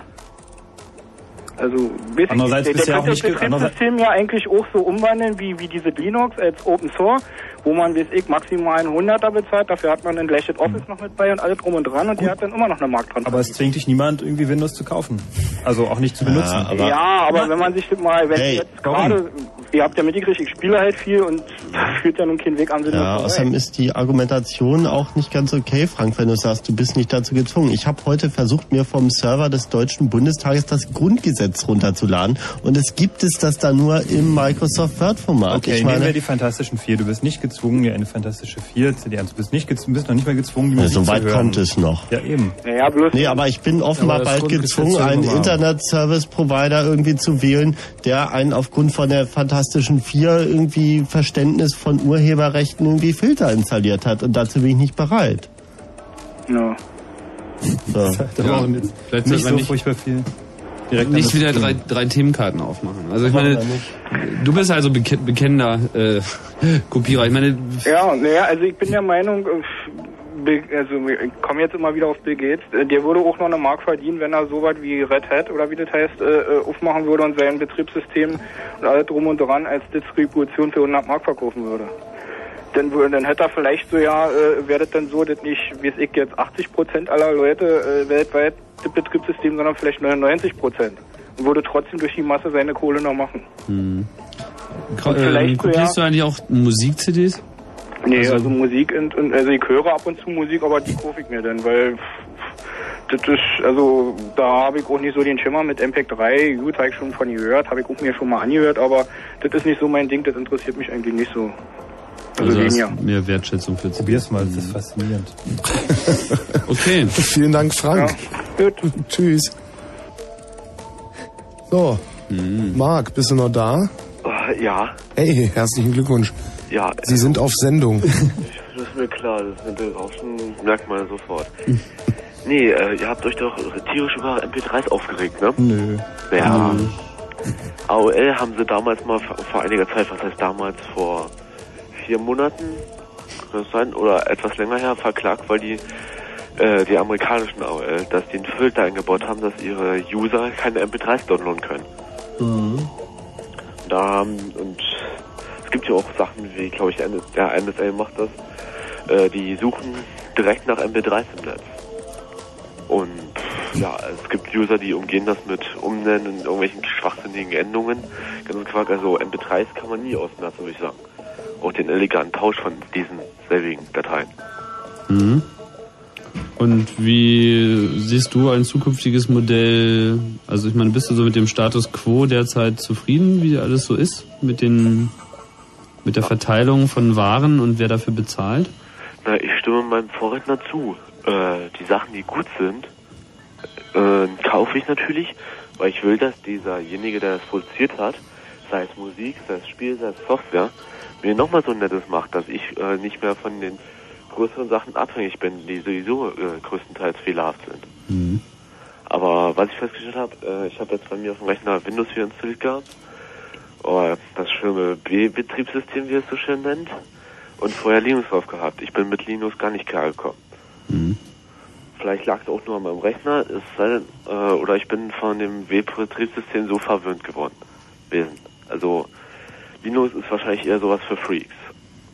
Also wir meine wollten Windows hat natürlich eigentlich heute Abend Ja, jetzt geht ja nicht, es geht ja nicht im Kern um Windows. Meine Windows hat, hat sicherlich seinen Wert, sonst, sonst würden es nicht so viele Leute äh, kaufen. Also es hat sich ja nicht nur ausschließlich durch irgendwie widrige Geschäftspraktiken durchgesetzt, sondern eben auch, weil es irgendwie einen gewissen Grundwert hat und andere Systeme äh, den nicht in, in gleichem Maße hatten. Ja, eben. Und äh, Bei Musik ist es natürlich äh, ein bisschen anderes System. Irgendwie man hört irgendwie die ganze Zeit ein anderes Lied. Äh, das baut nicht irgendwie ohne weiteres äh, zwingend auf einer Vorversion auf, die man erstmal erworben haben muss.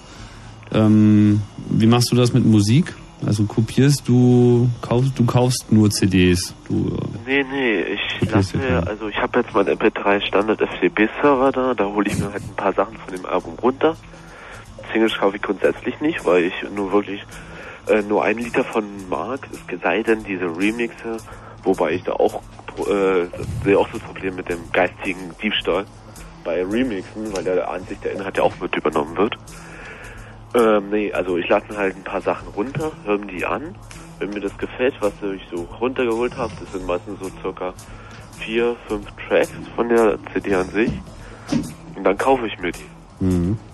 Was hast du gerade gesagt? Du findest das ein, ein, ein Remix, Ja, ein, äh, einen also Diebstahl darstellt von geistigen Eigentum? Ja, würde ich auch mal sagen. Also wirklich DJs, die aus äh, zwei Songs jetzt oder aus einem Song den inhaltlichen zusammen mit ein paar anderen Sachen neu machen, ist eigentlich an sich geistiger Diebstahl. Warum? Naja, äh, die haben zwar die Remix-Sachen selber gemacht, aber der Ursprungstext, Song, Melodie oder weiß ich was, stammte von dem anderen. Also ein Remix ist ja meistens auch eine, eine autorisierte Produktion. Da kommt ja dann tatsächlich der äh, Urautor oder äh, stellvertretend dafür meistens die Plattenfirma auf diesen anderen Künstler zu und sagt, mach mir mal bitte einen Remix. Aber was hier jetzt im Prinzip auch angesprochen werden sollte, ist die Tatsache, dass ja eigentlich so ziemlich jedes Lied ein Remix von einem anderen Lied ist. Sonst gäbe es ja gar nicht so viele klar erkennbare Genres, wenn die sich nicht alle irgendwie ähnlich wären. So, Ja, oder der Hammer. So Techno, äh, Viervierteltakt wirst du da einfach mal durchgängig finden.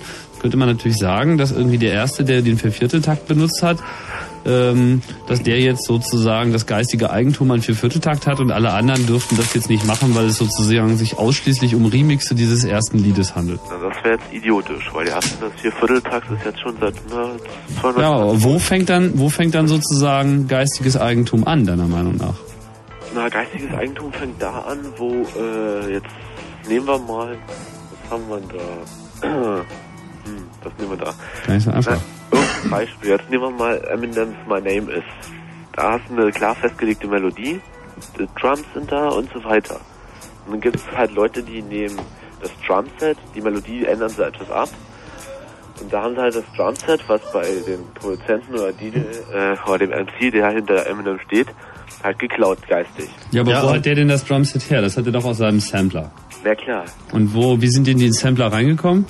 Na, war vermutlich durch irgendwelche äh, Realtime-Drums oder äh, also richtige Drums oder halt Andere Geräte, die andere Leute hergestellt haben Ja, und meistens das, sind die Sounds, die Sounds kommen selten genug äh, uroriginär von den Leuten, die sie benutzen. Also die wenigsten haben tatsächlich eine Trommel da, die sie dann samplen. Das machen zwar auch einige, aber die meisten benutzen halt Drum-Computer, wo Drums drin sind. Ja klar. Oder benutzen eben auch Samples aus anderen Liedern. Teilweise auch freien Samples. Ja klar. Wo ist denn dann die eigen, wo ist denn dann sozusagen der geistige Eigentum daran? Ist es nur, dass ich irgendwie jetzt diesen Sample benutzt habe, das ist mein geistes, geistiges Eigentum? Nee, nicht. Ich würde den das Lied nicht auf ein kleinstes alle Türmchen auseinandernehmen. Ich würde das Lied im gesamten Werk sehen. Aber wer macht diese Entscheidung, ob es sich sozusagen es um eine neue Erfindung handelt oder nicht? Tja, äh, das muss man abgleichen mit dem, was schon da gewesen ist. Und wie willst du das tun? Ich meine, es gibt derzeit mehrere Millionen Lieder auf diesem Planeten. Ist gar nicht so einfach, oder? Nee, eigentlich nicht. Nee, vor allem die Frage ist doch, sollte es einfach nicht mehr geschehen oder doch? Ich meine, so, so sehr wir uns vielleicht sogar darüber einigen könnten, dass das irgendwie Diebstahl ist. Äh, warum nicht? Hey, es ist doch super Ja, geil, was da teilweise genau. raus Nee, nee, das frage ich jetzt mal an den Hörer hier. Äh, Marc heiße ich. Äh, Ja, Marc. nee. So. Äh, wollen wir uns mal anschauen. Es gibt ja auch die sogenannten Coverversionen von Songs. Ja, Das und? ist ja im Prinzip auch so eine Art geistige Diebstahl. Ja, die Frage ist, willst du, dass Aber- es das in Zukunft nicht gibt und nennst du es deswegen Diebstahl oder sagst du, hey, Diebstahl ist cool und lass uns alle freundlich voneinander das ist kein klauen? Diebstahl, weil es gibt ja gar nichts zu klauen. Ich würde, ich würde es ehrlich gesagt Inspiration nennen und nicht, nicht Diebstahl. Ich meine, wenn ich jetzt irgendwo eine Idee aufschnappe, dann lasse ich mich von ihr inspirieren. Ja, Vor allem, beim, vor allem bei Diebstahl hat man immer den Eindruck, es fehlt irgendwie etwas. Und es Ja. fehlt ja nichts, es hat sich nur vermehrt. Naja, äh, Diebstahl würde ich das jetzt auch nicht mehr nennen, sondern wenn ich euren Argumentationen folgen würde. Wobei ihr seid beim, bei der Diskussion schon wieder bei Ideen, merkt ihr das? Nein, fuck, wir sind bei Man Manifestationen. könnte ja Ich- ich sogar sagen, dass glaube- unsere Geburt irgendwie ein, ein, ein Diebstahl von äh, Genmaterial unserer Eltern ist, die uns daraufhin verklagen könnten. Aber tatsächlich hat sich ja nur irgendwas repliziert. Wieso, die sind doch selbst schuld, dass wir da sind. Ja, also sie wussten schon, was sie taten. Also vielleicht wussten sie auch nicht, weiß nicht genau, äh, ob sie wussten, was sie taten, ähm, als sie mich oder dich gezeugt haben. Aber Tatsache ist, dass da ja eigentlich auch nichts verloren gegangen ist. Obwohl etwas sehr Ureigenes von ihnen, was tatsächlich nur bei ihnen so vorliegt, benutzt wurde. Tja, hm. Man könnte, unsere Großeltern könnten uns ja im Prinzip auch verklagen. Könnten Sie im Prinzip. Genau, Marc, danke für deinen Anruf. Einen haben wir noch. Jo. Tschüss. So, und der letzte aus Erlangen. Mike, Ja, hallo. hallo. Wie hörst denn du uns? Über Real Audio Stream, aber ich war ein paar Minuten nach, bevor ich angerufen habe. Schieß los, Mike, du bist der Letzte. Also ich habe zwei kleine Pünktchen noch. Einmal zum Anrufer eben vor ein paar Minuten. Ähm, der meinte, er findet die Preise von Microsoft Software ungerechtfertigt und kopiert sie deshalb. Also ich äh, bin im Prinzip mit der Vorbedingung seiner Meinung, aber die Konsequenz äh, heißt das für mich nicht, da kopiere ich, sondern dann benutze ich eben andere Software. Es gibt nämlich genügend. So, und es gibt auch viele kommerzielle Software, die ihren Preis auch wert ist und die für die ein Open Source Modell auch gar nicht geeignet wäre, weil es sich einfach nicht so hypemäßig verbreiten würde. Und da finde ich es auch okay, das Geld dafür zu zahlen.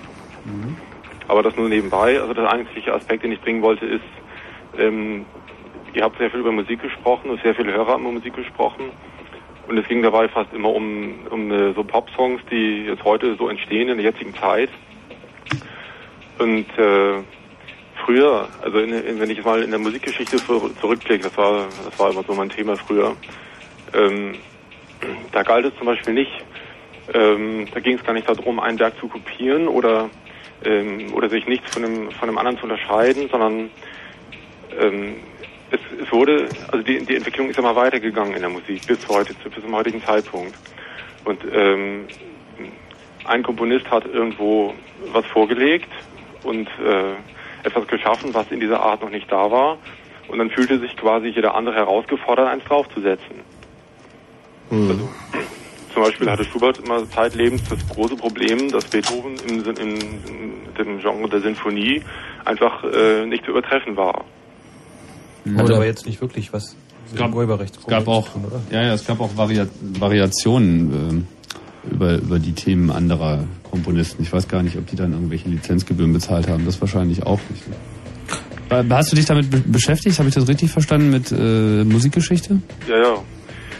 Also ähm, Und gab, gab es denn es war durchaus an der Tagesordnung, dass Werke von anderen, ähm, sagen wir mal, zitiert wurden. Also nicht kopiert, aber dass sie weiterentwickelt wurden. Also ähm, das hat sich heute jetzt ein bisschen, also ich meine, wir entwickeln uns heute mit der Musik auch nur noch marginal weiter. Also ich meine, das ist alles, wie gesagt, eben, wie es eben schon kam, also vier Viertel Takt Techno, irgendwie, das ist alles gerade mal 20 Jahre ähnelt alt? alles, äh, alles unglaublich, ja, also Ja. das ist im großen Teil nicht mehr zu unterscheiden. Also schließe ich aus dem, was du gesagt hast, dass du äh, der Meinung bist, dass es sowas wie geistiges Eigentum nicht gibt? Ähm, na, ich, also ich, es ist halt zu schwer. Also geistiges Eigentum, also das, was der eine als ein geistiges Eigentum ansieht, das unterscheidet sich oft nur in sehr geringem Maße von dem, von dem, was jemand anders als sein geistiges Eigentum ansieht. Und dieser Unterschied, wenn der zu gering wird, äh, also dann hat man irgendwann das Problem, dass, äh, dass es vielleicht so gleich ist, dass man sich darüber streiten kann. Aber im Grunde ist die, das meiste an Weiterentwicklung, was jetzt da im musikalischen Bereich so im Radio zu hören ist und so passiert, ähm, sowieso für die Katz. Also das ist nicht, das ist nicht wirklich eine Weiterentwicklung. Insofern ist es sowieso alles abgekupfert und irgendwas, ange, irgendwas angewandt, äh, paar Knöpfe auf den Synthesizer gedrückt, was man halt mal irgendwie probiert oder gelernt hat oder so. Und da würde ich diese Rechte an geistigen Eigentum nicht anerkennen. Das heißt, es ist im Grunde genommen so, dass genauso wie unsere Gehirne alle am kollektiven Unterbewusstsein hängen, die Computer halt auch nur am Netz hängen und bloß weil es zu einem Rechner zugänglich ist, ist immer noch im Netz.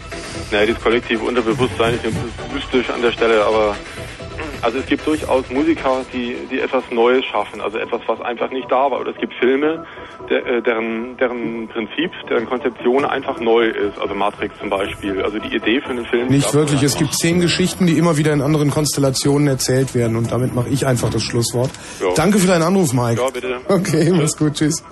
Das war das Chaos Radio 53. Es ist wirklich so. Zehn Geschichten immer in anderen Konstellationen. Guckt euch mal irgendwie so 100 Folgen gute Zeiten, schlechte Zeiten an. Es sind immer dieselben zehn Oder Geschichten. hört euch 53 Folgen Chaos Radio. Wir haben auch nur zehn Themen. Herzlichen Dank fürs dabei gewesen sein. Äh, Im Studio waren Frank, Wow, Tim, Andi und der Holger. Äh, gute Nacht und wir hören uns wieder am nächsten ersten letzten Montag am Sie wissen schon.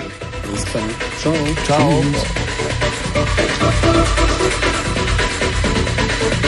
どうぞ。